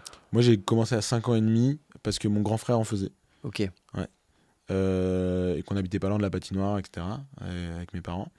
Et Du coup, t'allais souvent. Enfin, voilà, t'étais. Ouais, alors je veux pas dire de bêtises, mais l'histoire, je crois que c'est qu'en gros, on passait souvent devant la patinoire parce qu'on n'avait pas été pas loin et que mon frère, une fois, a demandé à mes parents euh, qu'est-ce que c'était. Il m'a emmené, il a commencé, et moi, euh, qui voulais tout le temps faire comme mon grand frère quand j'étais petit, bah, j'ai fait du hockey, quoi. Ok. Euh, et donc, Donc, t'étais jeune, passionné par le ouais. hockey. bah, comme comme, comme quand t'es gamin, quoi. Moi, j'étais passionné. C'est vrai que j'étais pas mauvais quand j'étais quand j'étais gamin. Euh, Et puis, commencer à 5 ans, ça aide. Ouais, ça aide, mais bon, enfin voilà, après t'évolues de manière un peu Ouais, différente, mais j'étais pas mauvais. Et, et ouais, et, euh, et mm, à, à 14-15 ans, euh, un, j'avais un peu envie d'autre chose, c'est marrant, mais c'était un âge où j'étais très heureux, machin, dans la vie et tout, et j'avais mes potes, euh, j'allais au collège, j'étais plutôt bon élève, euh, voilà, et. euh, mais j'avais envie d'un truc différent. Hmm. Et puis deux, j'avais, ouais, je rêvais de, de, en fait, j'avais plein d'idoles, euh, même des hockeyeurs français euh, qui étaient partis au Canada, etc. Ouais, t'étais à fond dedans, tu connaissais. Ouais. euh, T'avais des, des, euh, des posters dans ta chambre, des Voilà. maillots, des trucs. euh, Ouais, exactement, ouais. le truc euh, très classique, Ouais. euh, euh, exactement. Euh, ma chambre n'a d'ailleurs pas changé chez mes parents. Et, et je sais pas, j'ai envie de partir. Et donc je suis allé faire un stage euh, un- pendant un mois en été à côté de Toronto. euh, dans une équipe, euh, enfin, enfin, Donc là, après la troisième, Après la troisième, euh, euh, ils m'ont proposé de rester, euh, sachant que je voulais euh, aller au Canada. tu Et parlais donc- anglais? Ouais, en fait, j'étais dans une école internationale, donc j'avais des cours d'anglais. Tes parents, ils faisaient quoi alors, me- ma- mon père est ostéopathe et ma mère est kiné. Ok, ouais, donc plutôt dans la santé. Ouais, plutôt Ouais. dans la santé, ouais. Et Donc ouais, t'avais un bon niveau d'anglais? ouais, je veux- franchement, je serais- bah, j'étais pas mauvais quoi. Ouais. J'étais pas mauvais. Et, euh, et donc je suis parti. euh, Enfin, mais c'était important pour mes parents qu'on qu'on soit scolarisé, enfin que je sois scolarisé dans un environnement un peu international pour euh, voir d'autres gens qui venaient d'ailleurs, machin, un peu pour l'aspect ouais. euh, diversité. Ça, c'est au collège qu'on rentre Ouais. Tu, tu as même dès la maternelle. Hein. Tu as des écoles où tu as des cours d'anglais dès la maternelle. euh, etc. En fait, l'anglais est comme une matière normale. Hmm. Euh, Et c'était euh, loin de chez toi. Enfin, je me pose des non, non, questions c'était bêtes, à, mais euh, à Strasbourg. euh, non, je prenais Ouais. le bus, ça mettait 15 minutes. Ouais. voilà, sympa. je réfléchis pour mes, mes enfants. Ouais, ça peut être cool, mais faut pas que ce soit Ouais. trop loin de chez moi. Bien, je crois qu'il faut. Enfin, faut. enfin, c'est assez. Au niveau des places et tout, faut, faut pas mal se battre. Ouais, ouais, ouais. L'aide de motive et tout. Ouais, je sais plus trop comment c'était fait, mais je te je demanderai à ma mère. Mais. Mm. mais Donc voilà, et, et donc ouais, donc euh, à, à 15 ans je suis parti, euh, donc c'était hyper dur, Euh, mais en même temps, voilà, je voulais vivre mon rêve quoi. Et donc, je tu, pars un mois pour faire un stage, euh, Ouais. et ça se passe tellement bien, ils te proposent de rester. ouais, ils m'ont proposé de rester. Donc là, t'appelles tes parents, salut. Ouais, et, bah, en fait, je suis rentré. je suis rentré. Ah, pour me souvenir de ça, parce que ça remonte quand même, mais euh, je crois que j'étais parti tout le mois de juillet. Je suis rentré ensuite en août. Ah oui, t'as fait un aller-retour, ouais. Ouais, je suis rentré en août et, et je dis à mes parents, euh, je veux y retourner quoi.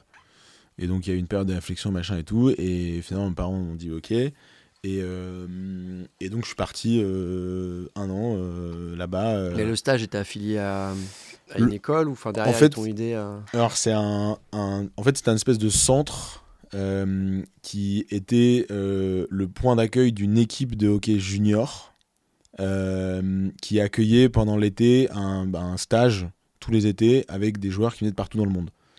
Et la particularité, donc, c'est que il logeait donc une équipe masculine et une équipe féminine junior, parce qu'au au Canada, du hockey féminin aussi qui est Mhm. hyper développé. Et donc, enfin, à peu près euh, 30-35 euh, de chaque côté, dans un énorme centre où, pareil, ils, ils- ils recrutaient aussi des joueurs qui venaient de partout dans le monde, dans un objectif de ensuite les emmener vers euh, le championnat universitaire. Parce que aux US, euh, je sais pas si tout le monde le sait, mais le sport universitaire est extrêmement développé. Ouais. C'est presque du sport professionnel. Sauf que tu es affilié à une université, et donc ce qui fait que ce qui en France est complètement sous-développé, et je trouve que c'est d'ailleurs, je, je comprends pas pourquoi, mais euh, là-bas tu as énormément de moyens. Bon, c'est aussi que les universités sont payantes, mais qui est mis pour pouvoir développer la pratique du sport à un, niveau, à un très haut niveau ouais, pendant que tu fais tes études. Tu peux, tu peux faire des super études, entrer dans des super écoles. Bah, Euh, si t'es bon en sport, Ouais. euh, bah, Harvard a Mm. une superbe équipe de hockey sur glace, typiquement, qui joue dans ce qu'on appelle la NCAA. C'est National College euh, Athletic Association, je crois. Mais donc, du coup, c'est hyper développé et moi, c'est un modèle que j'aime beaucoup. Quoi. Et donc, du coup, l'objectif, c'est pour cette équipe, c'est euh, concrètement, ils, ils recrutent des joueurs de partout dans le monde, ils les forment et ensuite, ils, ils font en sorte qu'ils aillent jouer à un meilleur niveau Ouais. après. Quoi. Euh, donc, j'étais avec euh, des Suédois, des Russes, des Allemands, des Américains, des Canadiens. il y avait même un Sud-Africain, enfin des gens de partout dans le monde. Quoi. Donc, ça, c'était vraiment chouette. Euh, Là, je fais le lien avec ce que tu disais sur les compétences d'un bon VC. Ouais. Ça, tout ça, ça a dû participer à, t- à, Ouais, ça forge. à- à développer, ouais, à te forger un caractère et une, une, une ouverture. Bah, euh, état- Ouais, c'est ouf parce que, enfin, je sais pas, moi, je me souviens, euh, une des raisons pour lesquelles je vais partir, c'est que je me. Enfin, je vais dire ça, je me faisais un peu chier. Hmm. Euh, 14 ans, je me levais tous les matins pour aller en cours, euh, tu faisais de la flûte en musique. euh, Enfin, en fait, sans vouloir m'envoyer des fleurs, j'avais un peu compris ce qu'on attendait de moi dans les cours. Ouais, ouais. Donc j'avais des, des plutôt bonnes notes. J'étais pas non plus excellententissime, mais j'avais, franchement, j'avais des bonnes Ouais. notes. Et, euh, et je me faisais un peu chier, quoi. Heureusement que tu avais le hockey, parce que sinon. Ouais, euh, ouais, j'avais le hockey, mais et, je, je te dis, ça, ça va paraître un peu prétentieux, mais j'avais besoin d'un truc un peu. euh, ouais, ouais. et, et puis surtout, je trouvais ça monotone d'être toujours assis en salle de cours. Euh, Moi, j'avais le cafard, en plus, euh, les collèges, etc. C'est, généralement, c'est pas très beau. Enfin, je sais pas, ça me. Et donc là, je suis parti, je faisais les cours à distance par le CNED. Euh, moi, j'ai l'impression d'être un ouf, quoi. Je vivais tout seul sans mes parents. euh, j'étais concrètement avec une bande de potes. En plus, ils étaient tous plus âgés que moi, quasiment. Donc, euh, ils m'apprenaient la vie. J'avais un fait. Tu sais, là-bas, généralement, quand t'as pas l'âge pour aller dans les bars, un- tu peux avoir une fausse carte d'identité. Donc, ça, mes parents le savaient pas, mais j'allais. Du coup, on allait dans les bars, machin. Enfin, T'avais une fausse carte d'identité. Ouais, en fait, c'était le truc, tu payais 30 dollars, tu te faisais un truc plastifié et tu pouvais aller dans les bars quand t'avais pas l'âge, quoi. Donc en vrai, c'était un. Et tu, en fait, tes cours, c'était en CNED euh, Ouais. sur des cours français. Ouais, euh, je faisais le, bah, le Centre national d'enseignement à distance, le. CNED. euh, en fait, tu- Ah oui, t'as pas été intégré dans une université ou Non. dans une dans- Non, non, non. lycée, En fait, mes parents, et, et honnêtement, j'étais plutôt en lien avec ça, voulaient que je continue en revanche les études en, Ok. enfin, en France, si jamais je, que je revienne, que je Ouais, perde pas une ouais. année et tout. Et donc, du coup, c'était marrant parce que à l'époque, c'était pas du tout informatisé. Donc, on t'envoyait les cours par la Mhm. poste. Donc, j'avais des gros bouquins sur chaque matière. Tu devais lire les trucs et ils t'envoyaient tous les mois un test que tu faisais et ensuite tu le renvoyais par la poste. Euh, voilà. Et Tu ensuite, grugeais pas euh, si- alors en fait, à l'époque, tu avais des forums d'entraide. Parce qu'en fait, comme tu as des gens de partout dans le monde qui font le CNED, ils envoient quand même à intervalles assez réguliers les tests, mais avec le décalage horaire, tu as des dates limites auxquelles tu dois Mm. les envoyer. Et ensuite, tu, dois, tu devais aller sur Internet pour dire c'est bon, j'ai envoyé. Donc c'était quand même un peu checké. Euh, mais euh, avec le décalage horaire, généralement, à quelques heures d'intervalle, tu avais accès aux réponses parce qu'il y avait un forum d'entraide Ouais, ouais. de, de gens. Donc en fait, j'allais sur des forums, effectivement, tu avais parfois les réponses. Parfois, je les avais pas non plus, mais. Même, même au-delà de ça, avec Internet et tout. euh, Ah oui, oui, Enfin, tu, alors ouais, tu faisais ce que tu veux, quoi. Mais en fait, j'ai trouvé ça limite plus instructif parce que ça me poussait à, à chercher les bonnes réponses quand j'étais testé et surtout de prendre le temps de les chercher. hmm. Et du coup, tu développes ton propre rythme d'apprentissage. Et quand tu développes ton propre rythme d'apprentissage, je pense que c'est la meilleure manière pardon, de progresser. Et donc, moi, je- euh, cette Tu as année-là, fait ton, ton lycée euh, à ouais, distance. j'ai fait ma seconde euh, à distance. Et donc, j'avais mon Ouais. petit. euh, on avait des dortoirs euh, dans le centre et j'allais dans un coin avec mon bureau, dans un couloir. Et, et surtout, je bossais quand je veux. Quoi. Pendant trois semaines, si je voulais pas travailler et je voulais prendre mon temps, bah, pendant trois semaines, je travaillais pas. Et ensuite, si je voulais, pendant une semaine, euh, travailler tous les jours, euh, samedi, dimanche compris, bah, je le faisais. Donc, du coup, euh, moi, j'ai trouvé ça trop bien. Quoi. Enfin, à 15 ans, c'est trop bien de. Ok. je trouvais- Enfin, voilà, j'ai adoré. Voilà. Même si c'était- c'était dur de quitter les parents, euh, la famille, d'être loin de ses potes, ça, c'était dur. Donc tu fais ça un an. Ouais. Euh, après, qu'est-ce qui se passe? Après, euh, après, ce qui s'est passé, c'est que, euh, euh, en gros, j'ai eu ma première sélection en équipe de France junior. Donc à l'époque, moins de 16 ans. Donc j'ai du Canada, je suis allé faire ma, mes sélections.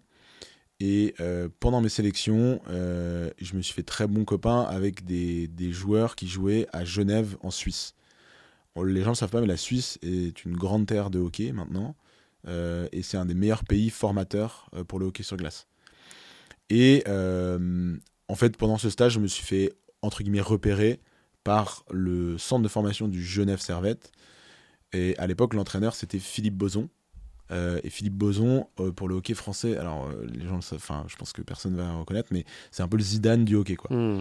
et il entraînait les gamins voilà et en gros je, je passe les détails mais il y a un choix qui s'est fait Toi, tu avais potentiellement le, le maillot de. de, de, de ouais Boson. je- je dans les faits je l'avais pas mais c'est- enfin, c'était enfin oui pour moi c'était un modèle une idole Ouais, quoi ouais. enfin voilà et et, euh, et en fait c'est c'est à la fin de l'année au Canada c'était pas hyper bien passé sportivement parce que euh, à l'époque je jouais dans une équipe junior avec des mecs qui avaient 3-4 ans de plus que moi et donc j'avais j'avais- je jouais quasiment un match sur deux euh, et j'avais besoin de jouer quoi et donc je sortais sportivement d'une année physiquement, t'étais plus. Ouais, j'étais, j'avais petit 15 peu, ans, les mecs avaient ouais. 19 ans, tu vois, en moyenne. Donc c'était beaucoup plus dur de s'imposer.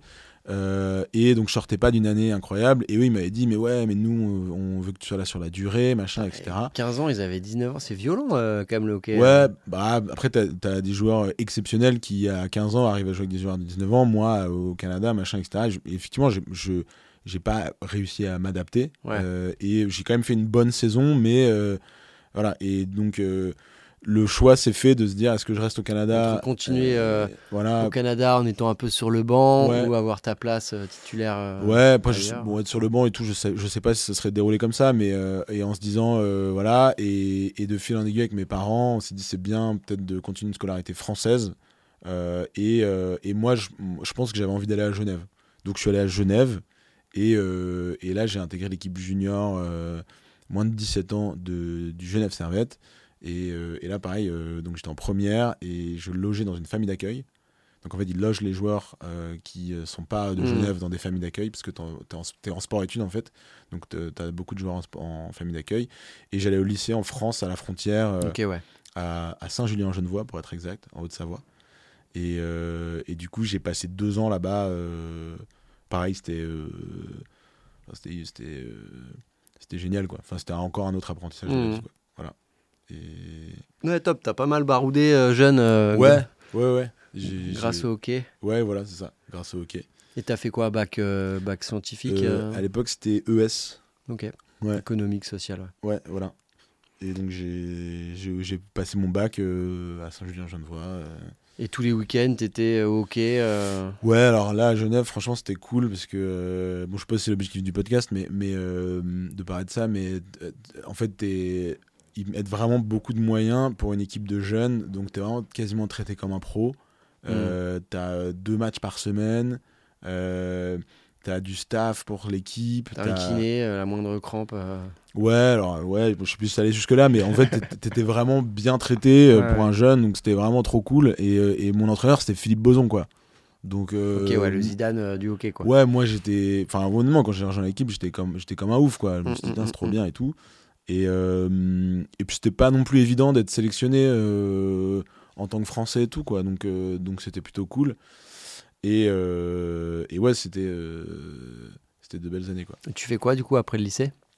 Alors en gros, euh, la deuxième année à Là, Genève. c'était quoi ton. Déjà, quand- cette période-là, c'était quoi ton rêve euh, si tu, tu Ah, moi, j'étais euh, hockeyeur, hockeyeur professionnel. Ouais. Hockeyeur professionnel, euh, je commençais à être sélectionné en équipe de France junior, à faire des tournois internationaux, à jouer contre d'autres nations et tout. Enfin, c'est ça, c'est c'est génial quoi. T'es gamin, tu vis, un- tu vis ton rêve quoi. Là, au lycée, hein, t'étais déjà en sélection. euh, Ouais, t'as t'as des sélections en junior 17 ans, Ouais, 18 ouais. ans et tout. T'es allé Euh, dans plein de pays. Ouais, je suis allé dans plein de pays. euh, Ouais, ouf. euh, donc ça, c'est hyper cool. Tu joues d'autres pays, machin. Enfin, pas représenter la France et tout, c'est chouette quoi. Mm, mm, mm. Euh, et en fait, ce qui s'est passé à la fin de cette année-là, je me suis blessé. Euh, J'ai j'ai eu un, une- un problème au cartilage du genou. Euh, ce qui a fait que d'ailleurs j'ai loupé les championnats du monde de ma catégorie euh, pour lesquels j'avais été sélectionné. Et, et, euh, et ensuite, la deuxième année, j'ai fait une saison blanche. Donc j'ai quasiment pas joué. euh, Dû sauf, à cette blessure? Ouais, dû à cette blessure. Parce que ça nécessitait de la rééducation, etc. Et je suis arrivé à un stade où je pouvais quasiment plus marcher. Ah ouais. Et donc, sportivement, j'ai perdu beaucoup. Donc, euh, j'ai bah, j'ai plus été sélectionné en équipe de France. Mm. Euh, Ça devait euh, être dur, ça. Ouais, c'était assez dur. Ouais. C'était assez dur. Euh, surtout que tu à un âge où, tu vois, quand tu as 29, 28 ans, tu te blesses un an, bon voilà. Quand, quand tu as 16, 17, 18 ans, c'est le moment où tu progresses énormément. Ouais. Tu te blesses un an. Et puis t'es en construction toi-même, mentale et tout. Ouais, euh, c'est ça, quoi. Donc ça a été extrêmement dur. Euh, euh, je suis quand même resté à Genève pour passer mon bac en France. Et à la fin de cette année-là, bon, bah.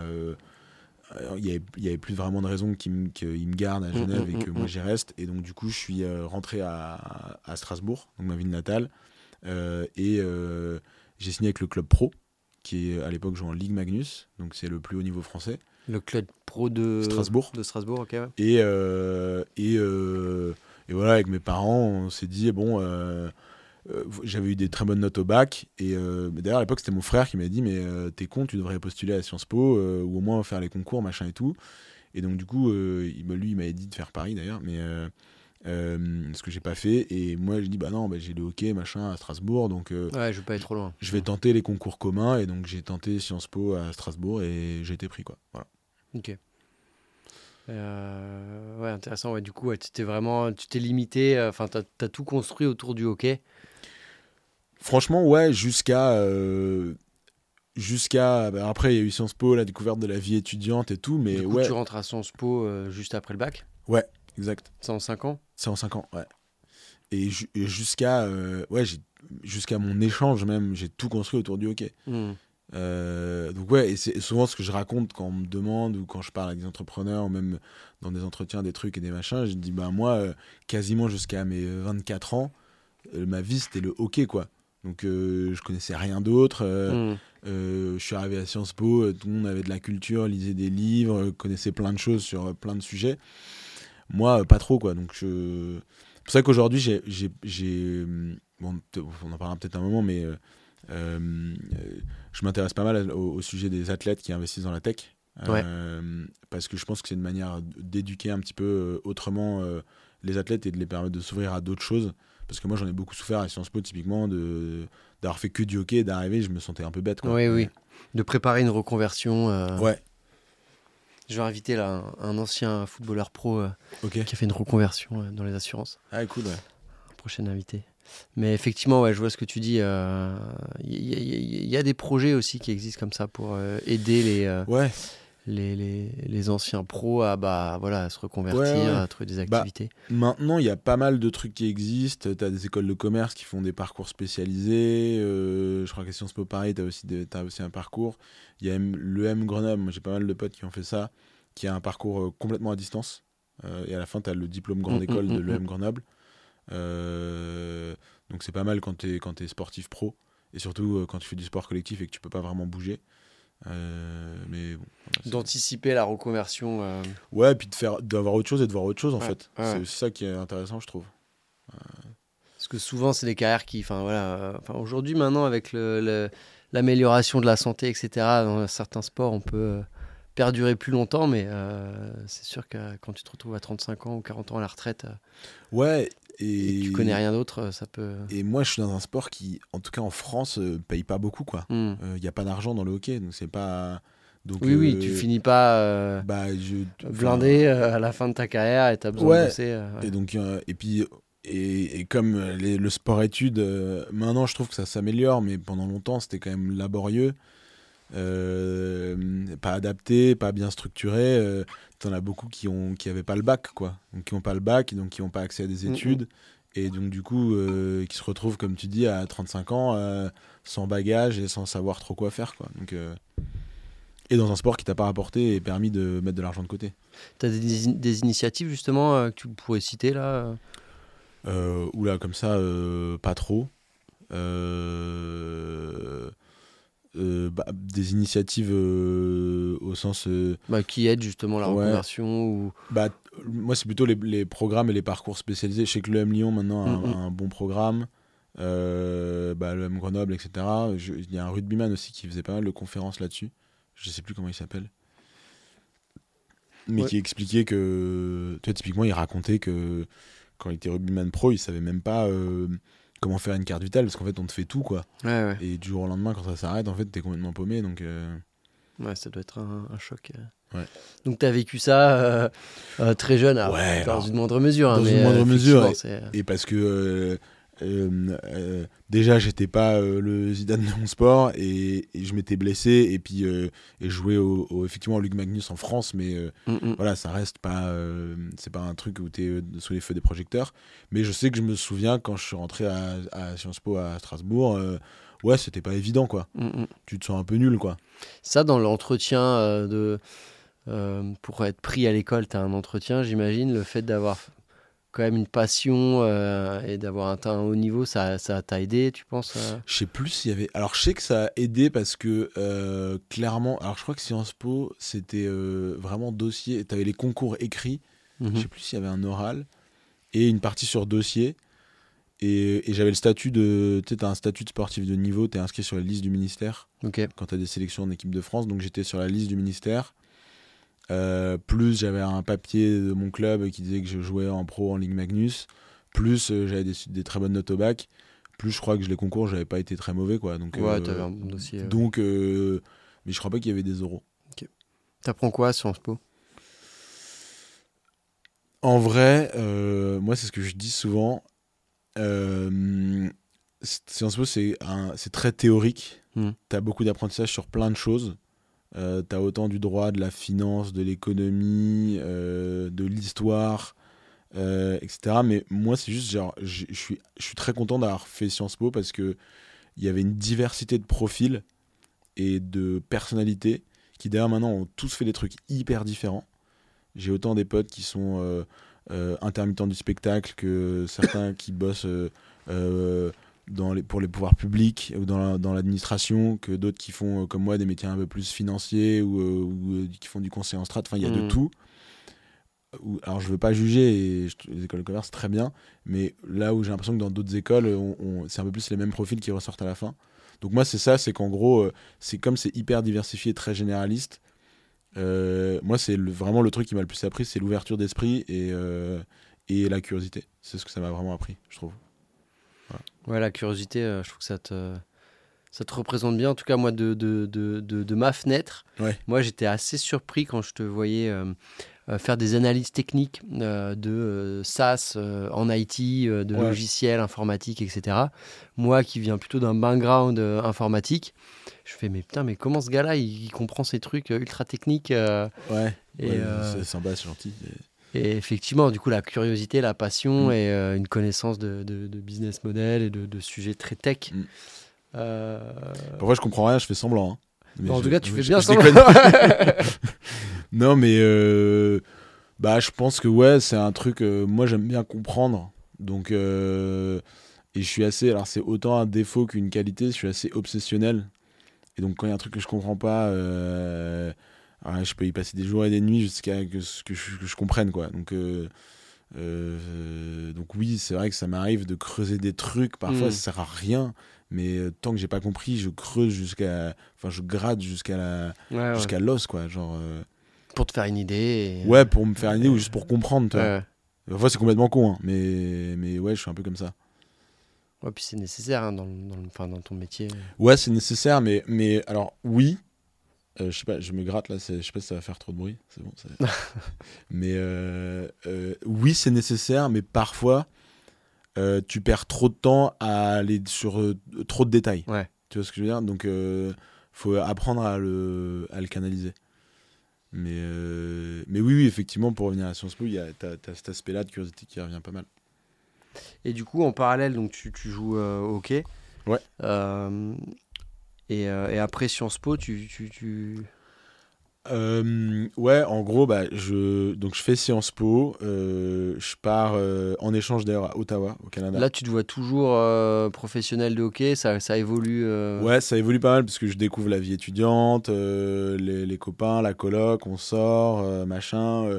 un peu une autre vie aussi. Tu te fais un peu moins chier Ouais, je me fais un peu moins chier. Mais en fait, c'est ça qui est difficile, c'est que euh, ça demande quand même une, une, bonne dose de maturité parce que bah tu vois en fait euh, tu as des matchs le week-end et des déplacements mm. donc tu fais pas les soirées avec les copains tu vas pas au week-end d'intégration euh, etc donc généralement une hygiène de vie plutôt pas mal bah, ouais, aux autres de ton âge. idéalement tu sais de pas trop sortir avant les matchs et tout. Donc donc c'était pas évident à gérer. Et surtout je pense que c'est surtout mentalement ça, ça, te fait voir d'autres choses. Mm. Donc, euh, parce qu'en fait, quand tu es sportif de haut niveau, je pense qu'il faut être très focus. C'est tout est orienté autour de ta pratique du sport de niveau. Combien d'entraînements, euh, combien d'heures de ah sport bah, par semaine euh, bah là, en, en, Magnus, tu t'entraînes tous les matins. Donc tu fais tous les matins une heure et quart, une heure et demie de glace et une heure de muscu, quoi.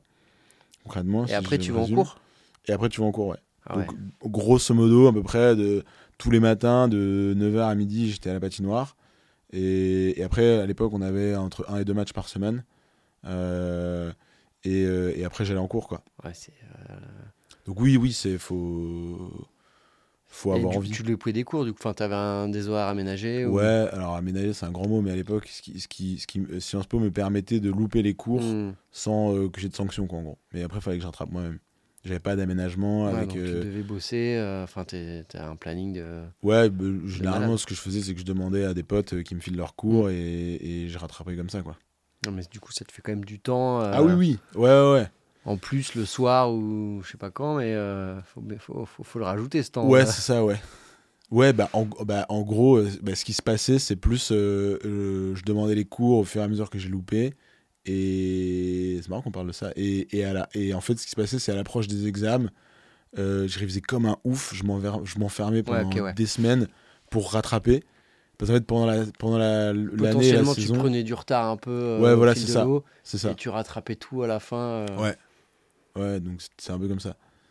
Mais, mais comme quand tu fais quand t'es étudiant, quoi. C'est en gros, la plupart des étudiants foutent rien. Ouais, mais bon, là, quand même, jusqu'aux examens t'avais pas le choix et enfin c'est un rythme imposé. Euh. Ouais, ouais c'est ça. Ouais, puis j'avais pas, enfin honnêtement, j'en veux à personne, mais j'avais pas vraiment d'aide quoi. Personne mm. me disait euh, si j'avais mes potes qui me filaient leurs cours. Donc il fallait qu'eux soient bons dans la prise de notes aussi et dans le suivi des cours. Euh, mais qui soient qui veulent te les filer. Ouais, voilà aussi. et non, mais un truc que je faisais, c'est que souvent j'avais demandé, en fait, à Sciences Po, une fois que tu as passé les premiers examens, donc tu as des examens tous les semestres. Mm. Euh, les, le classement est officiel. En fait, tu. Enfin, c'est pas officiel parce que c'est des numéros d'étudiants, hmm. mais généralement, tu sais à peu près qui a les meilleures notes. Et donc, j'allais voir un peu les premiers euh, euh, de la promo en leur disant Tu veux pas me filer tes cours Ah oui, ok, ouais, malin, ouais. ouais. ça, tu prenais des bons cours. Ouais, ouais, ouais. Il y a même un mec qui prenait les cours en. en il, les, il les prenait en, en français, il les réécrivait en latin. Et donc, comme filer ses cours, il y avait en français, en latin. Enfin, tu vois, t'avais des fous furieux quand même. Donc, euh, Ah oui, il était chaud lui. Ouais, ouais. Euh, c'est pour la petite anecdote. Mais, donc, du coup, j'essayais de, de, faire comme ça, quoi, de me débrouiller un peu. Euh. Ok. Voilà. Et, et ça gagne combien Parce que là, tu étais pro. Ouais, alors, ça a peut-être évolué, mais franchement, pour donner des chiffres aux gens. Pour donner des chiffres, à l'époque, donc moi je jouais à Strasbourg, donc euh, on a fait une, ma deuxième euh, année au club en 2000, euh, en 2011. On a quand même fini vice-champion de France, mais on était plutôt un club avec un budget moyen bas de tableau. Hmm. Donc, genre, si je compare à la Ligue 1, plus, hein, tu vois, un club comme Reims ou, ou ou je serais même pas un club, de, tu vois, un peu de, un peu moyen, bas de tableau. Ouais. euh, donc euh, concrètement, moi j'avais ce qu'on appelle un, un espèce de contrat stagiaire. Donc tu gagnes, euh, tu gagnes pas grand chose. Hein. Tu t'es à 400, 500. Ensuite tu vas augmenter à 600, 700 euh, quand tu es jeune. Et mais un joueur euh, moyen français pouvait gagner euh, entre 1002 et 1008, 2000 euros et un appart. Il te paye un logement Ok, ouais. et un, un joueur étranger euh, de gagner un peu plus euh, parce qu'en gros tu as, beaucoup de joueurs canadiens, américains, slovaques, tchèques, euh, euh, suédois, finlandais qui viennent jouer Sur le championnat français. sur le championnat français. Ça, c'est quoi? C'est des, des, des secondes vies pour eux avant la retraite pour, pour Ou- un Canadien je Ouais, c'est juste il y en a c'est ouais, ça dépend des Canada, cultures. ouais. Ça dépend des cultures. Le- les Américains, les Canadiens, la plupart ont fait, tu vois, ils, ils ont joué en junior ou en sport universitaire et ils viennent passer 2-3 années à voyager et à jouer en pro. Hmm. Donc c'est assez sympa. Il y en a, c'est vraiment un objectif de se dire, euh, euh, ils ont peut-être pas forcément le niveau pour jouer dans leur, la top ligue de leur pays. Euh, et donc au lieu d'aller dans la deuxième ligue de leur pays, ils préfèrent aller de- dans une top ligue d'un autre pays, et ça leur permet de voyager aussi. Puis c'est des expériences de vie, quoi. Ouais, ouais. Voilà. Mais ils viennent jouer en pro en France. Mm, mm, mm. Et donc voilà, et puis, mais généralement, ouais, t'as euh, 2000 euros et un, et un logement, quoi. Ouais, ouais, grand max, quoi. Ouais. Donc c'est bien parce que c'est de l'argent de poche, mais ça te permet pas non plus de mettre beaucoup d'argent de côté, quoi. Et toi, tu as, eu, as continué ça jusqu'à jusqu'en quelle année? Moi, alors après Sciences Po, je suis allé jouer à Lyon en Ligue Magnus. Euh, et euh, d'ailleurs, à l'époque, je voulais faire euh, l'EM Lyon et, euh, et jouer en pro à Lyon. Ça s'est pas du tout bien passé. À l'époque, c'était pas du tout aménagé pour. Donc après Sciences Po, tu t'es dit... euh, Je veux faire un double diplôme et faire une, avoir un diplôme d'école de commerce Ouais. en, en plus de mon diplôme à Ouais. Sciences Po. Et je voulais continuer à, à être un peu étudiant pour pouvoir continuer le hockey à un bon niveau. Ouais. Et c'est pas très bien passé ni sportivement ni euh, sur la partie euh, aménagement. Tu avais euh, envie de changer de club pour aller dans un club un peu plus gros, un peu plus... Ouais. Euh, ouais, ou pas forcément, mais je m'étais dit c'est bien parce que ça me permet de. En fait, j'avais j'avais euh, deux copains et un copain d'enfance euh, avec qui j'avais commencé le hockey qui avait signé là-bas. Et euh, ça s'est un peu fait comme ça. Et je me suis dit, ah, tiens, ça me permettra de faire une Mhm. école de commerce. Et euh, en fait, à l'époque, euh, j'ai l'impression que Sciences Po Strasbourg, c'était pas assez prestigieux. Ok. Et je voulais rajouter un logo euh, Un peu universitaire, sympa ouais, sur entre ton guillemets. CV, quoi. Ouais. Et donc, euh, et donc je me suis dit, bah, quelle euh, école peut me permettre de jouer euh, à un bon niveau Et c'était le Lyon, quoi. Mais ça s'est pas bien passé. Je suis parti euh, avant d'avoir payé les frais de scolarité. Ok. Euh, en- donc je suis resté trois mois et, et parce que euh, en fait euh, c'était hyper mal aménagé parce que il- le matin bah en fait euh, je pouvais pas aller en cours. Euh, dès que je loupais des cours, il fallait rattraper. Au bout de deux cours loupés, il fallait rattraper sur le semestre d'après. Donc en gros, il m'avait dit bah si on peut t'amener les cours, mais tu faut que, faudra que tu fasses ton faudra que tu fasses pardon ton diplôme en 7 ans quoi. Ouais, mais c'est tombé. Donc euh, j'ai dit, en fait, c'est pas- ça, ça marche pas. Et sportivement aussi, euh, bon, euh, j'ai pas vraiment réussi à, à faire ma place aussi dans l'équipe. Et donc du coup, je suis parti. Et pour répondre à, ta question, après, j'ai j'ai trouvé un stage en finance, en M&A, à Paris. Et j'ai signé avec un club de deuxième division en France qui s'appelle bah, Courbevoie. Donc euh, en fait, la Ligue 2 au hockey s'appelle la D1, la division 1. Hmm. Et, euh, et voilà, après, j'ai continué mon petit bonhomme de chemin euh, comme ça. T'es toujours à Courbevoie, là? Non, maintenant je joue au club des Français volants à Paris, qui lui est en troisième, euh, au troisième niveau français, qui s'appelle la Division 2. En fait, la Ligue Tu Magnus. fais que baisser. Bah, Non, maintenant, en fait, à l'époque, le deuxième niveau, qui est la Division 1, donc j'ai joué à Courbevoie à Cergy avant. Ouais. Euh, C'était, un- on va dire, un niveau pro, mais, euh, mais tu t'entraînais le soir. Tu avais encore des équipes où tu pouvais t'entraîner le soir, Hmm. et tu avais un, un ou deux matchs par semaine. Euh, Un peu comme un amateur, quoi. Ouais, voilà, c'est ça. Ouais. Et, et donc, t'avais un, t'étais payé, tu t'entraînais le soir, mais et t'avais pas mal de matchs, mais tu pouvais avoir un truc la journée. Maintenant, en D1, euh, c'est plus possible, quoi. Quasiment toutes les équipes, euh, c'est pro, tu t'entraînes Ouais, tous les matins. full-time. euh, Ouais. ouais. Donc ça, euh, et à l'époque, c'était encore possible. Hmm. Donc, euh, et par chance, bah, des clubs comme Courbevoie et Sergi qui n'avaient pas énormément de moyens, euh, tu vois, n'avaient pas un effectif 100% pro, quoi. Donc, avec que des mecs qui s'entraînent le matin et tout. Donc, donc j'ai pu faire ça. Et quand c'était plus possible, Ouais, je suis descendu d'un niveau, quoi. Ça se castagne un peu Ouais, c'est un sport physique. c'est un sport physique et. Après, c'est. Autorisé. Enfin, moi, j'avoue, j'y Ouais. connais rien. En fait, c'est aux US, c'est autorisé. Euh, ça fait partie du spectacle. Ouais. Après, tu es quand même pénalisé en tant que joueur. C'est-à-dire que tu dois sortir du terrain pendant plusieurs minutes et après tu peux quand même le revenir. droit de foutre des marrons. Mais ça fait partie du jeu, du spectacle et de la culture. Ouais. En Europe, c'est un peu moins toléré. C'est un peu plus sanctionné. Donc tu le vois moins, mais ça arrive quand même régulièrement.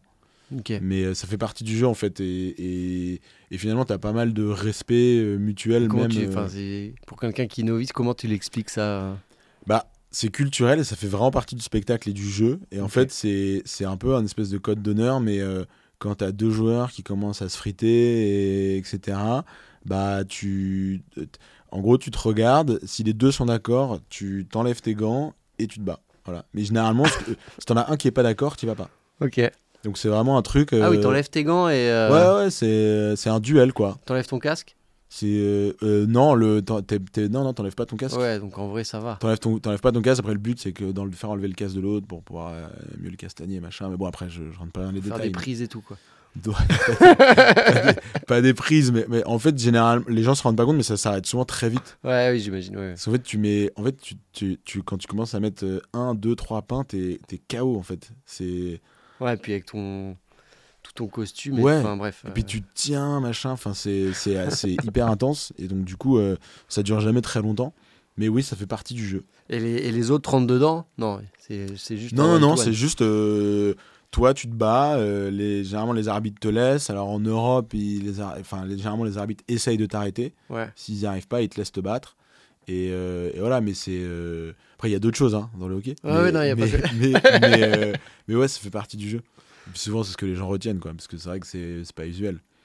Enfin, au foot, ça arrive pas trop, quoi. Non, ouais. Mais, euh, mais ouais, c'est un aspect Toi, du tu, jeu. tu joues quoi comme position? Ouais. Moi, je joue attaquant. en fait, t'as, sur un terrain de hockey, tu as, en, toujours en permanence 5 joueurs. Mhm. Donc, tu as 3 attaquants et 2 défenseurs. Et tu as aussi un gardien. Ouais. Donc, moi, je suis attaquant. Et après, bah, je sais pas si ça sert à quelque chose que je te donne les postes précis, mais euh, je suis plutôt ailier. Ouais. Euh, Bah, Il y en a un au centre et il y en a. t'as t'as un centre, deux ailiers à l'attaque et deux défenseurs. Et Donc, moi, c'est je- plutôt toi qui mets les points. Ouais, ouais, euh, je, suis assez défensif comme joueur, mais, euh, mais oui, je, je peux jouer ailier ou centre. Mais je suis, ouais, je suis offensif quoi, dans Mhm. le poste. Ouais. Ça marche. Et à quel moment tu t'es dit, euh, bon, bah, il faut que je trouve, enfin, que je ferai pas carrière Tu t'es dit à un moment, euh, il y a eu un switch, tu t'es dit, ah, f- voilà, il va falloir que je trouve un boulot et je ferai pas que du hockey toute ma vie? Euh, ah, c'est fait en plusieurs étapes, je pense. Moi, il y a eu ma première blessure bah, qui a été Ouais. dure à- quand j'étais à Genève. Où là, j'ai commencé à me dire, oula, euh, ben, en fait, et puis ça, ça va un peu décrescendo. Mm. C'est-à-dire que, j'étais, euh, j'ai- honnêtement, sans m'envoyer des fleurs, quand j'avais 14-15 ans, j'étais plutôt très bon. Ouais. Parmi, je pense, les, les très bons joueurs de ma génération. Euh, je suis parti au Canada, euh, etc. Un peu d'équipe de France et tout, Genève. Et puis, je, en fait, tu as une première ble- blessure très tôt. Ouais, alors euh, que t'étais dans la montée. euh, Ouais, tu te prends un petit coup.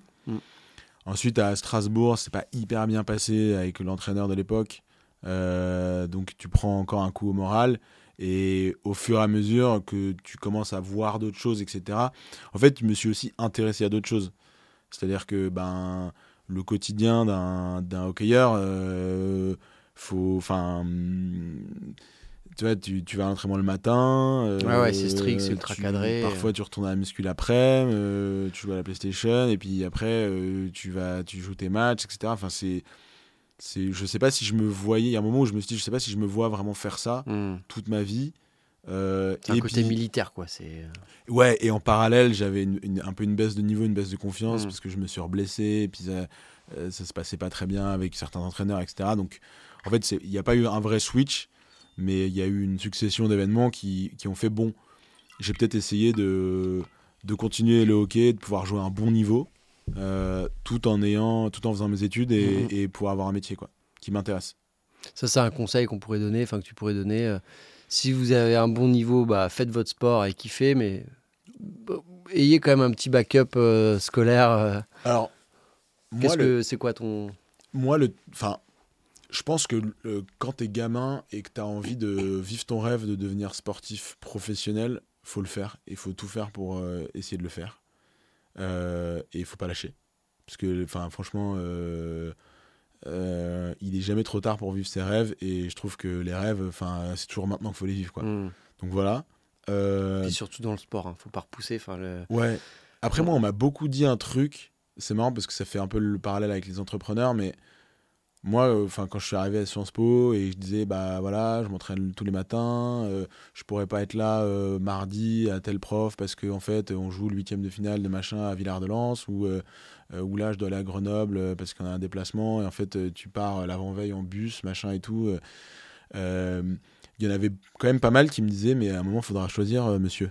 Hmm. Et, et moi, je me suis toujours dit, un, t'es vraiment un gros con de me dire ça.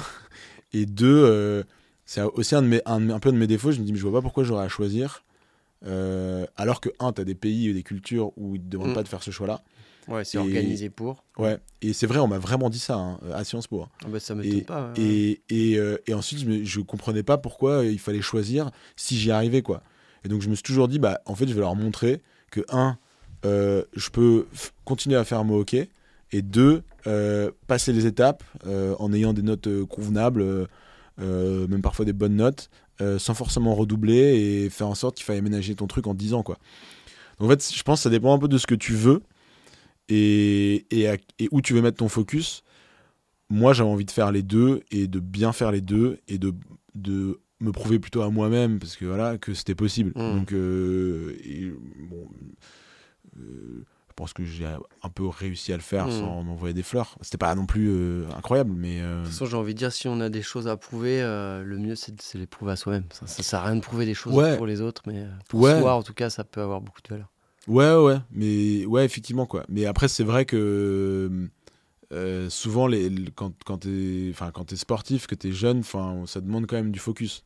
C'est vraiment quand t'as un objectif, Mm, mm, faut, faut rester. Bah, Oui, c'est une certaine forme de sacrifice. Ouais.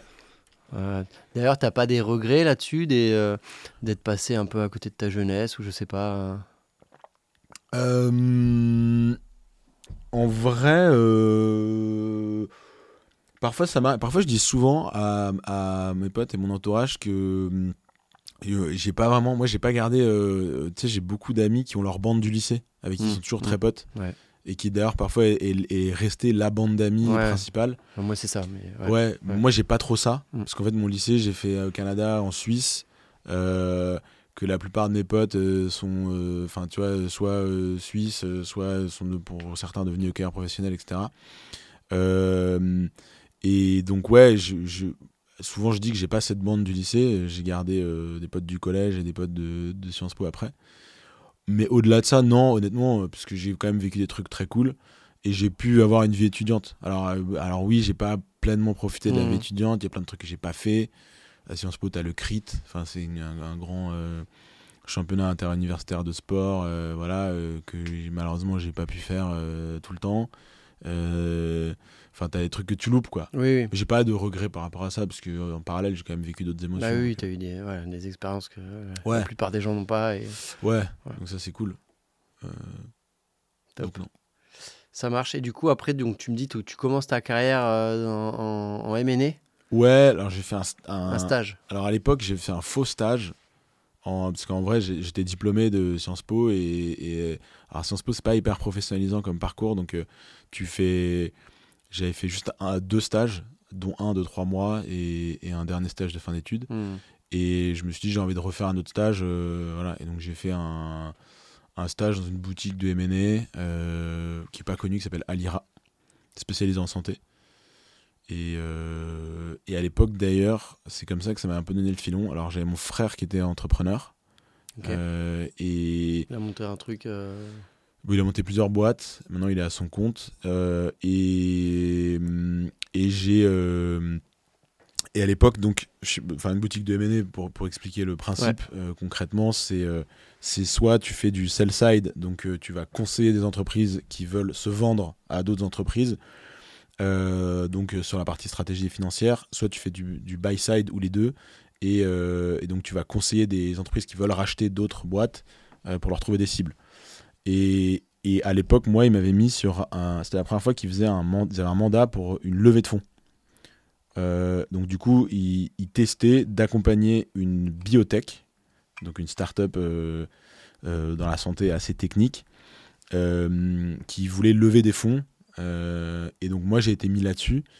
Et c'est là que je me suis dit, putain, j'ai envie de- d'accompagner des entrepreneurs. Mhm. Et que j'ai fait un peu le parallèle aussi entre... euh, en fait, moi, je, je pense que je suis un peu passé à côté de ma carrière de hockeyeur, entre guillemets, euh, même si je joue à un bon niveau et tout.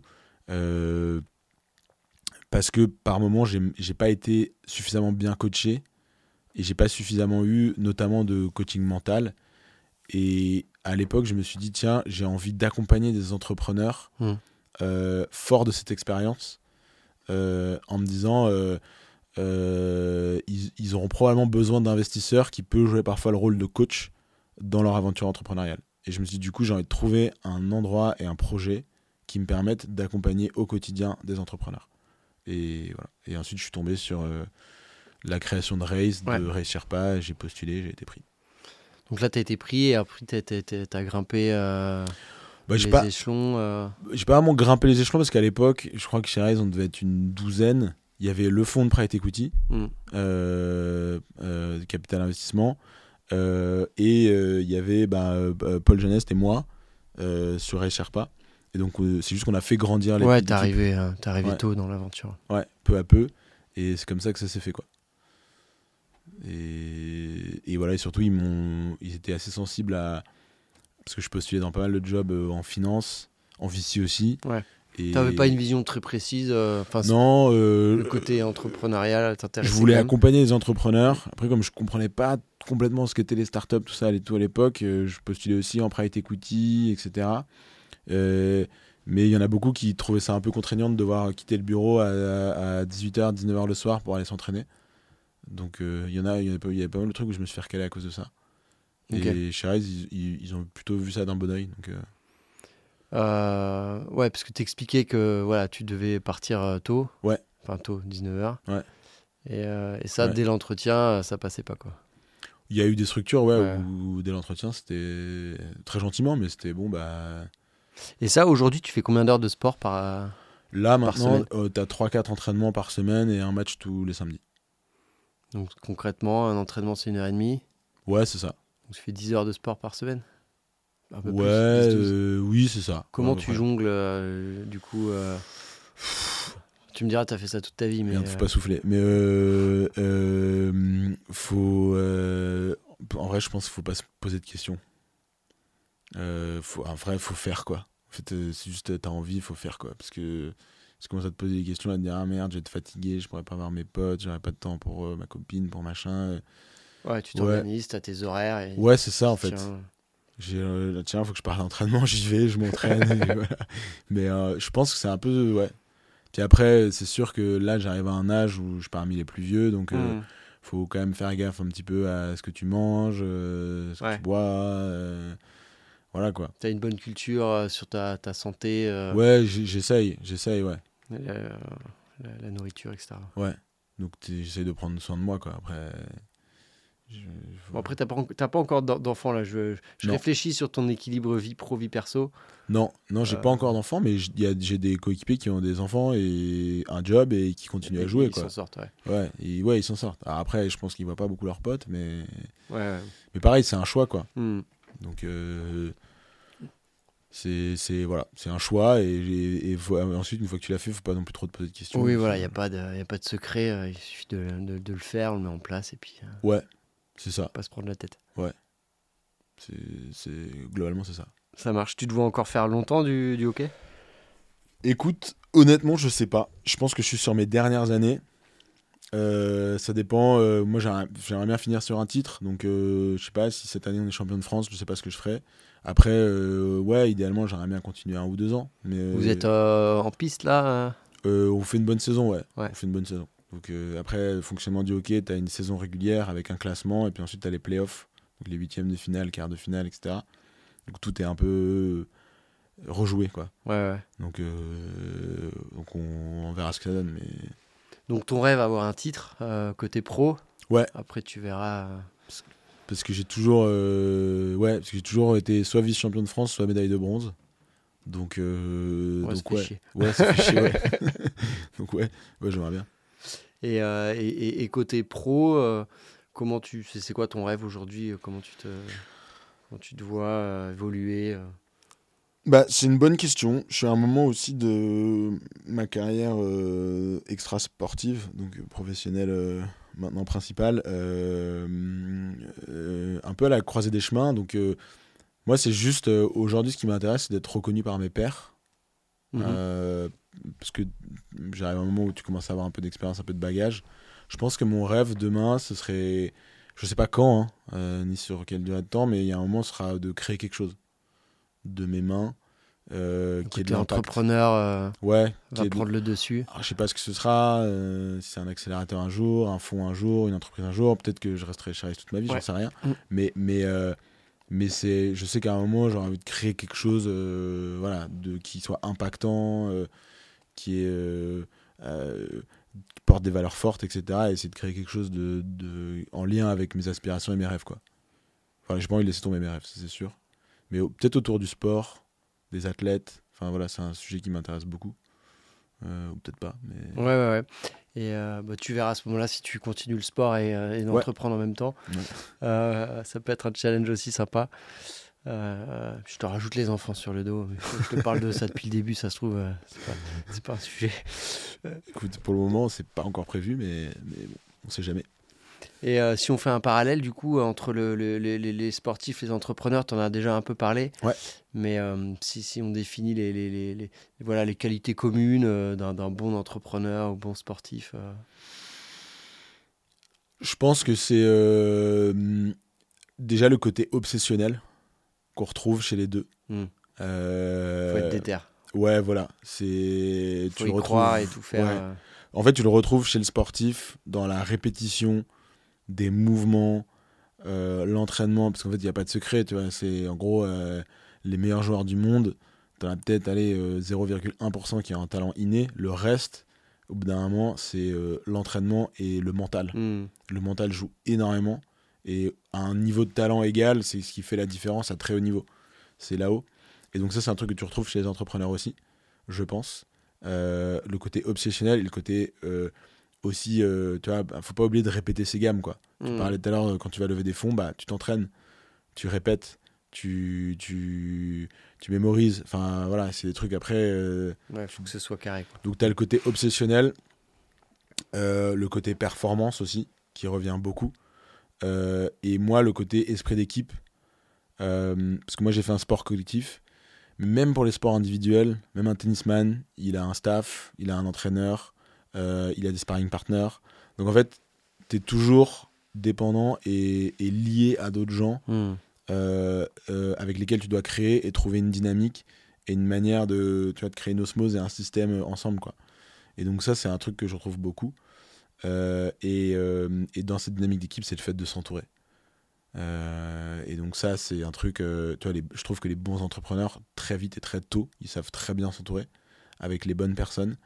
et donc ça, c'est important. Et le dernier truc, moi, c'est la remise en question. Ouais. Rien n'est jamais acquis. Et, et, je le vois chez les bons entrepreneurs, autant que chez les bons sportifs. c'est toujours des gens qui savent se remettre en question. Et moi, ma valeur cardinale, c'est l'humilité. C'est les grands sportifs qui savent rester humbles et les mm, grands mm, mm. entrepreneurs qui savent rester humbles et gentils et bienveillants. Euh, moi, je trouve ça admirable. Quoi. Voilà.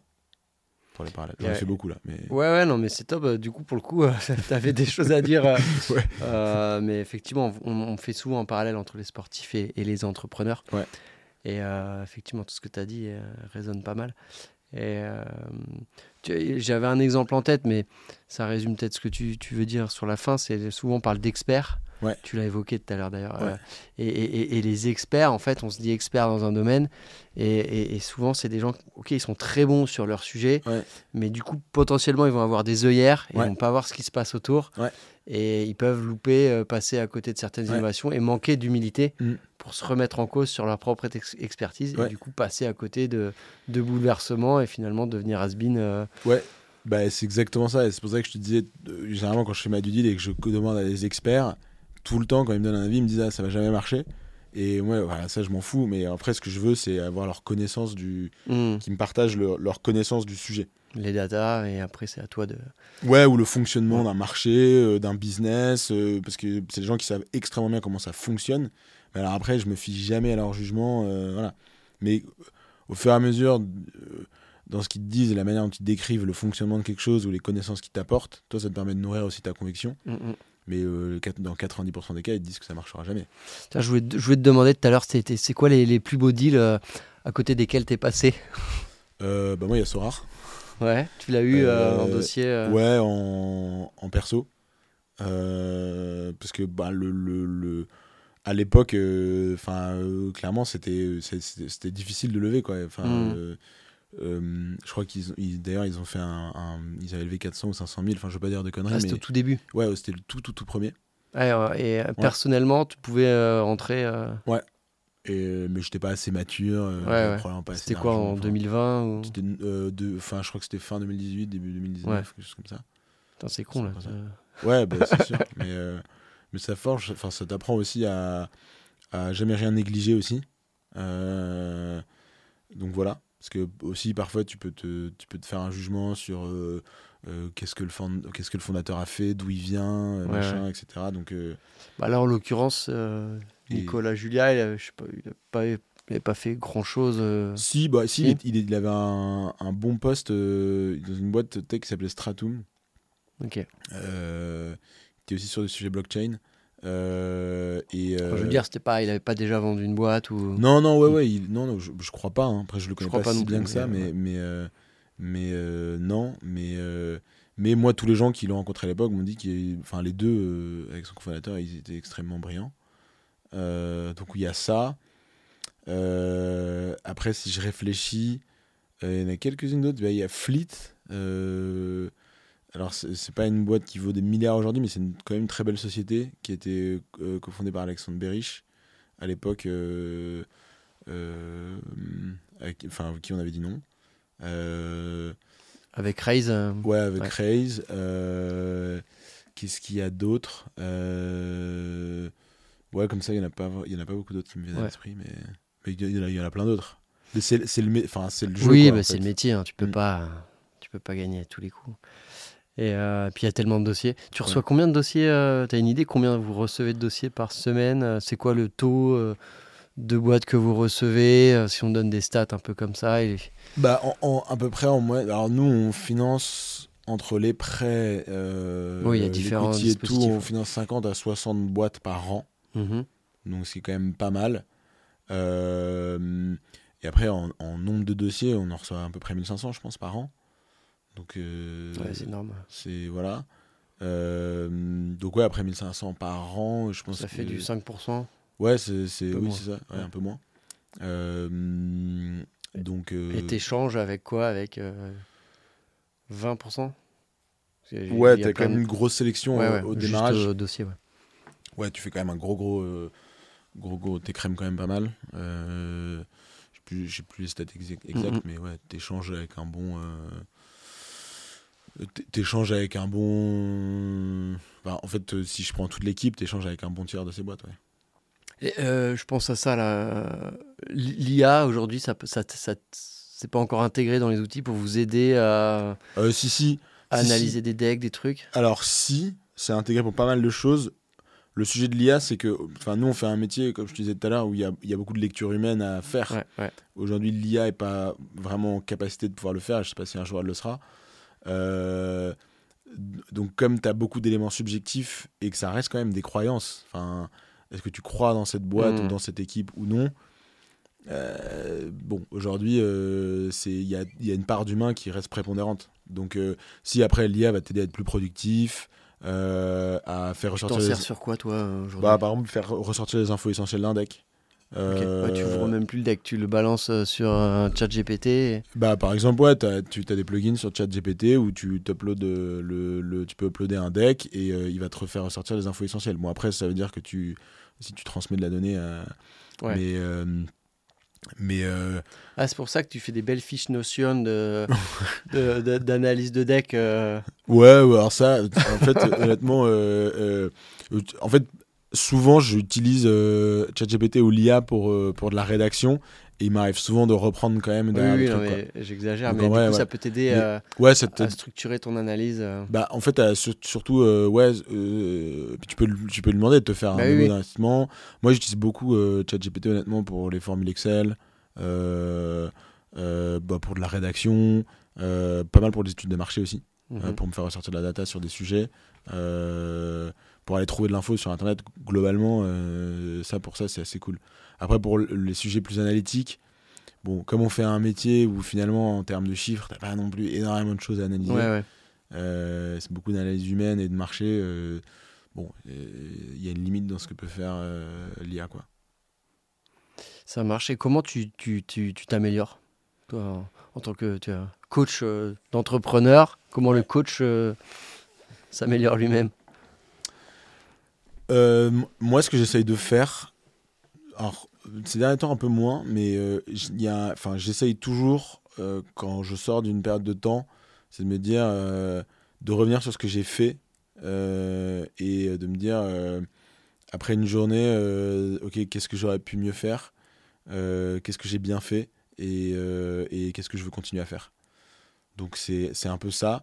Ça, tu te le fais quoi tout- tous les jours Généralement, j'essaye de me le faire ouais, à, chaque- à la fin de chaque journée euh, ou à la fin de chaque semaine. Qu'est-ce que j'ai fait aujourd'hui euh, Ouais. qui était bien, Ouais. pas bien Qu'est-ce que j'ai ça je le refais plus. Ouais. Genre ce podcast euh, Et non ça c'était bien.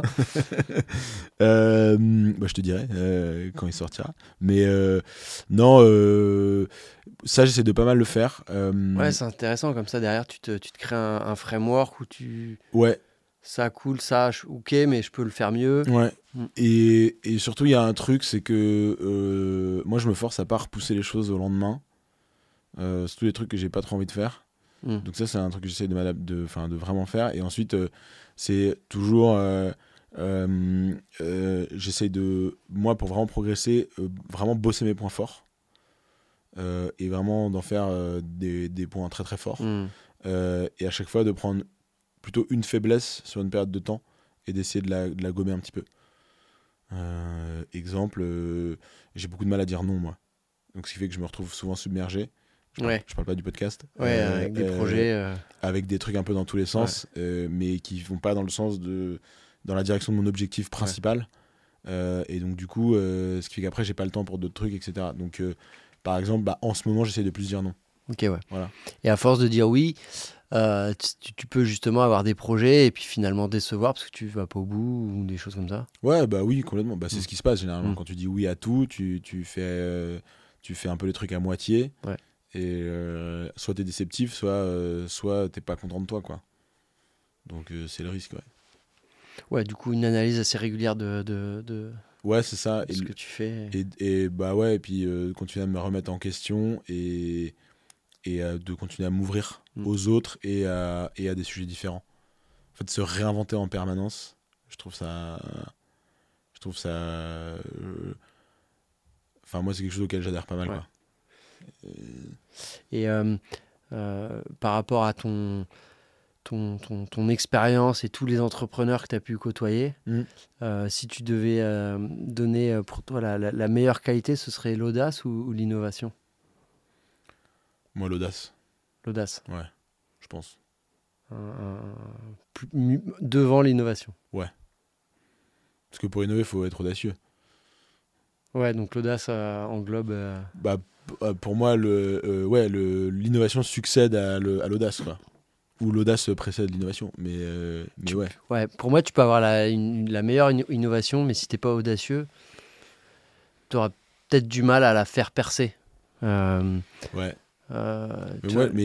Il une côté entre le vendeur et le produit, quoi. Du, Oui, c'est ça. schématise. euh, Bah ouais, ou un peu de l'œuf ou la poule, mais parce que pour moi, oui, enfin pour moi, pour, être, pour innover, faut être audacieux. oui, oui, il faut tu pas. oui, un- faut- pour moi, c'est un prérequis, faut remettre en cause euh, des schémas et. Mais oui, effectivement. Mais c'est comme ça que je vois les choses, ouais. Et euh, bon, on arrive bientôt au bout hein, du, du- du podcast. Euh, on, peut te contacter euh, pour quel sujet? Ouais, tout, hein. Franchement, euh, tout. Conseil euh, en hockey Euh, Ouais, euh, jouer au Lego, conseil en hockey. euh, Non, mais du coup, même si je suis un entrepreneur, euh, j'hésite à, à lever ou je, je t'envoie mon deck. euh. Bah, moi, j'ai mon mail euh, public sur LinkedIn que j'ai mis dans ma bio. Alors attention, t'as dit que tu disais pas assez non. Ouais, je dis pas, je dis, ouais, mais effectivement. Mais donc, Et- alors, il m'arrive de pas euh, répondre toujours en temps et en heure, mais. mais Parce que euh, tu je- vas crouler sous les, sous les decks là. Bah, on a beaucoup, ouais, on a beaucoup de demandes et euh, Ce qui est déjà le cas, donc bah ça c'est voilà, c'est c'est le jeu, hein, c'est comme ça. Mais j'essaye de, de répondre, mais il arrive que ça, ça passe un peu à la trappe. Mais mon mail est public, donc ça j'ai pas de sujet. Puis après LinkedIn, j'essaye de répondre au maximum, mais c'est pas toujours évident. Après je le précise que je suis pas très réactif sur LinkedIn, mais le mieux pour moi c'est le mail. Euh, Ouais. Voilà. Donc ton mail, c'est, euh, tu me diras, il est sur LinkedIn. Ouais, sur LinkedIn du coup, c'est Noé. point gersanois at race.co. Super. Euh, Gersanois, G-E-R-S-A-N-O-I. S, exactement. Voilà, c'est ça. Top. Et euh, bah, dernière question. euh, ah, ah, ah, t- T'as peut-être un sujet hein, qu'on n'a pas évoqué, que tu as envie de mettre en avant euh, Mm, non, bah, après tu me demandais un petit peu. Moi, il y a un truc en ce moment auquel je pense beaucoup, c'est. Bon, déjà, il y a des sujets un peu de vulnérabilité qu'on met pas assez en avant, je trouve, dans la tech, dans la relation entre les investisseurs et les entrepreneurs. Et ensuite, euh, Et même euh, les entrepreneurs eux-mêmes. ouais, Euh, c'est marrant que tu parles de ça. Je- on, on est en train de développer un questionnaire euh, sur une analyse scientifique sur la, la santé mentale Ouais. des dirigeants Ouais. Euh, qu'on va déployer. D'ailleurs, Raise, si vous êtes chaud euh, Mhm. pour nous aider à déployer le questionnaire avec plaisir. Ouais. euh, à votre communauté, je suis très preneur. euh, Tu vois, on fait bien d'en parler. Euh, et derrière, c'est des, des- des chercheurs Mhm. qui vont pouvoir analyser ça. Et ensuite, euh, bah, ça va être en open data, public. euh, euh, pour justement, me- on parle beaucoup du bien-être en fait des collaborateurs, Mm. mais pas beaucoup euh, du bien-être des dirigeants. Euh, et pour moi, c'est euh, ça, ça va de pair quoi. Si le dirigeant va pas bien, euh, je vois pas comment euh, derrière dans ses équipes euh, ça Mm. peut. euh, euh, donc voilà, donc c'est, actuel. Ouais. Euh, Et c'est un, un super sujet qui commence co- maintenant un peu à s'ouvrir, à se démocratiser, mais pas assez, je trouve. Et moi, je suis un adepte du travail sur soi et je pense que si tu veux performer, que ce soit sportif, euh, entrepreneur ou autre, il faut avoir une bonne dose de travail sur soi, bien se connaître, bien connaître ses mécanismes. Surtout parce qu'on on vit tous avec des biais, avec une perception de la réalité qui est différente selon les individus, etc. Et d'ailleurs, il y a une citation du- de Rimbaud, le poète que j'adore, qui il dit, euh, euh, c'est complètement bateau, hein, il dit euh, Je me crois en enfer, donc j'y suis. Et, et je pense que c'est hyper important quand tu montes une boîte, ou que tu sois sportif, ou peu importe ce que tu veux, ce que tu veux entreprendre, c'est toujours de- d'essayer d'adopter un autre prisme de lecture que celui que tu penses Mhm. euh, percevoir. Donc de se dire, il y a toujours une autre réalité euh, que tu peux faire émerger euh, euh, par toi-même. Et ça, c'est hyper important pour rester dans une forme d'optimisme et continuer à aller de l'avant, etc. Et je pense que ça vient notamment par du coaching, une bonne santé mentale et avoir conscience qu'il faut travailler sur soi. Donc, euh, donc ouais, c'est un, un beau sujet pour conclure. Ouais, ouais, ouais, carrément. En plus, ça répond à ma question qui était euh, euh, comment tu peux passer du rêve à la réalité. Ah bah moi, ça c'est en faisant. Euh, moi je suis un adepte du, du, du faire. Et, et euh, franchement, euh, en faisant des conneries et en essayant et, et en ayant conscience que bah, finalement, il n'y a pas grand chose de grave quoi. À part la santé, peut-être. Mais bon, bon, je dis des trucs bateaux, mais, Mhm. mais en vérité, c'est ça quoi. Il faut pas les oublier ces rêves. Enfin, honnêtement, les rêves, c'est fait pour être vécu. Et, et ça, je, enfin, moi, c'est euh, vraiment essentiel chez moi. Enfin, les rêves sont faits pour être vécus, quoi. Je Voilà. trouve ça top. Ouais. Les rêves sont faits pour être vécus. Ouais, je sais pas, c'est pas des grands mots, mais oui. Ouais, non, mais il faut, faut se le dire. Ouais, Euh, On peut avoir des croyances, justement, que Ouais. les rêves sont faits pour ne pas être vécus. Ouais. Et en fait, non, c'est une connerie. Ouais, je, moi, je le pense sincèrement, quoi. Donc, euh, et à défaut de les vivre, faut essayer. Mm, mm. Donc, euh, Bah écoute, je pense qu'on va rester là-dessus. bah, ok, super. Bah, merci beaucoup, euh, Noé, pour ton temps. Bah, merci à toi. Puis bientôt. À très bientôt, ouais.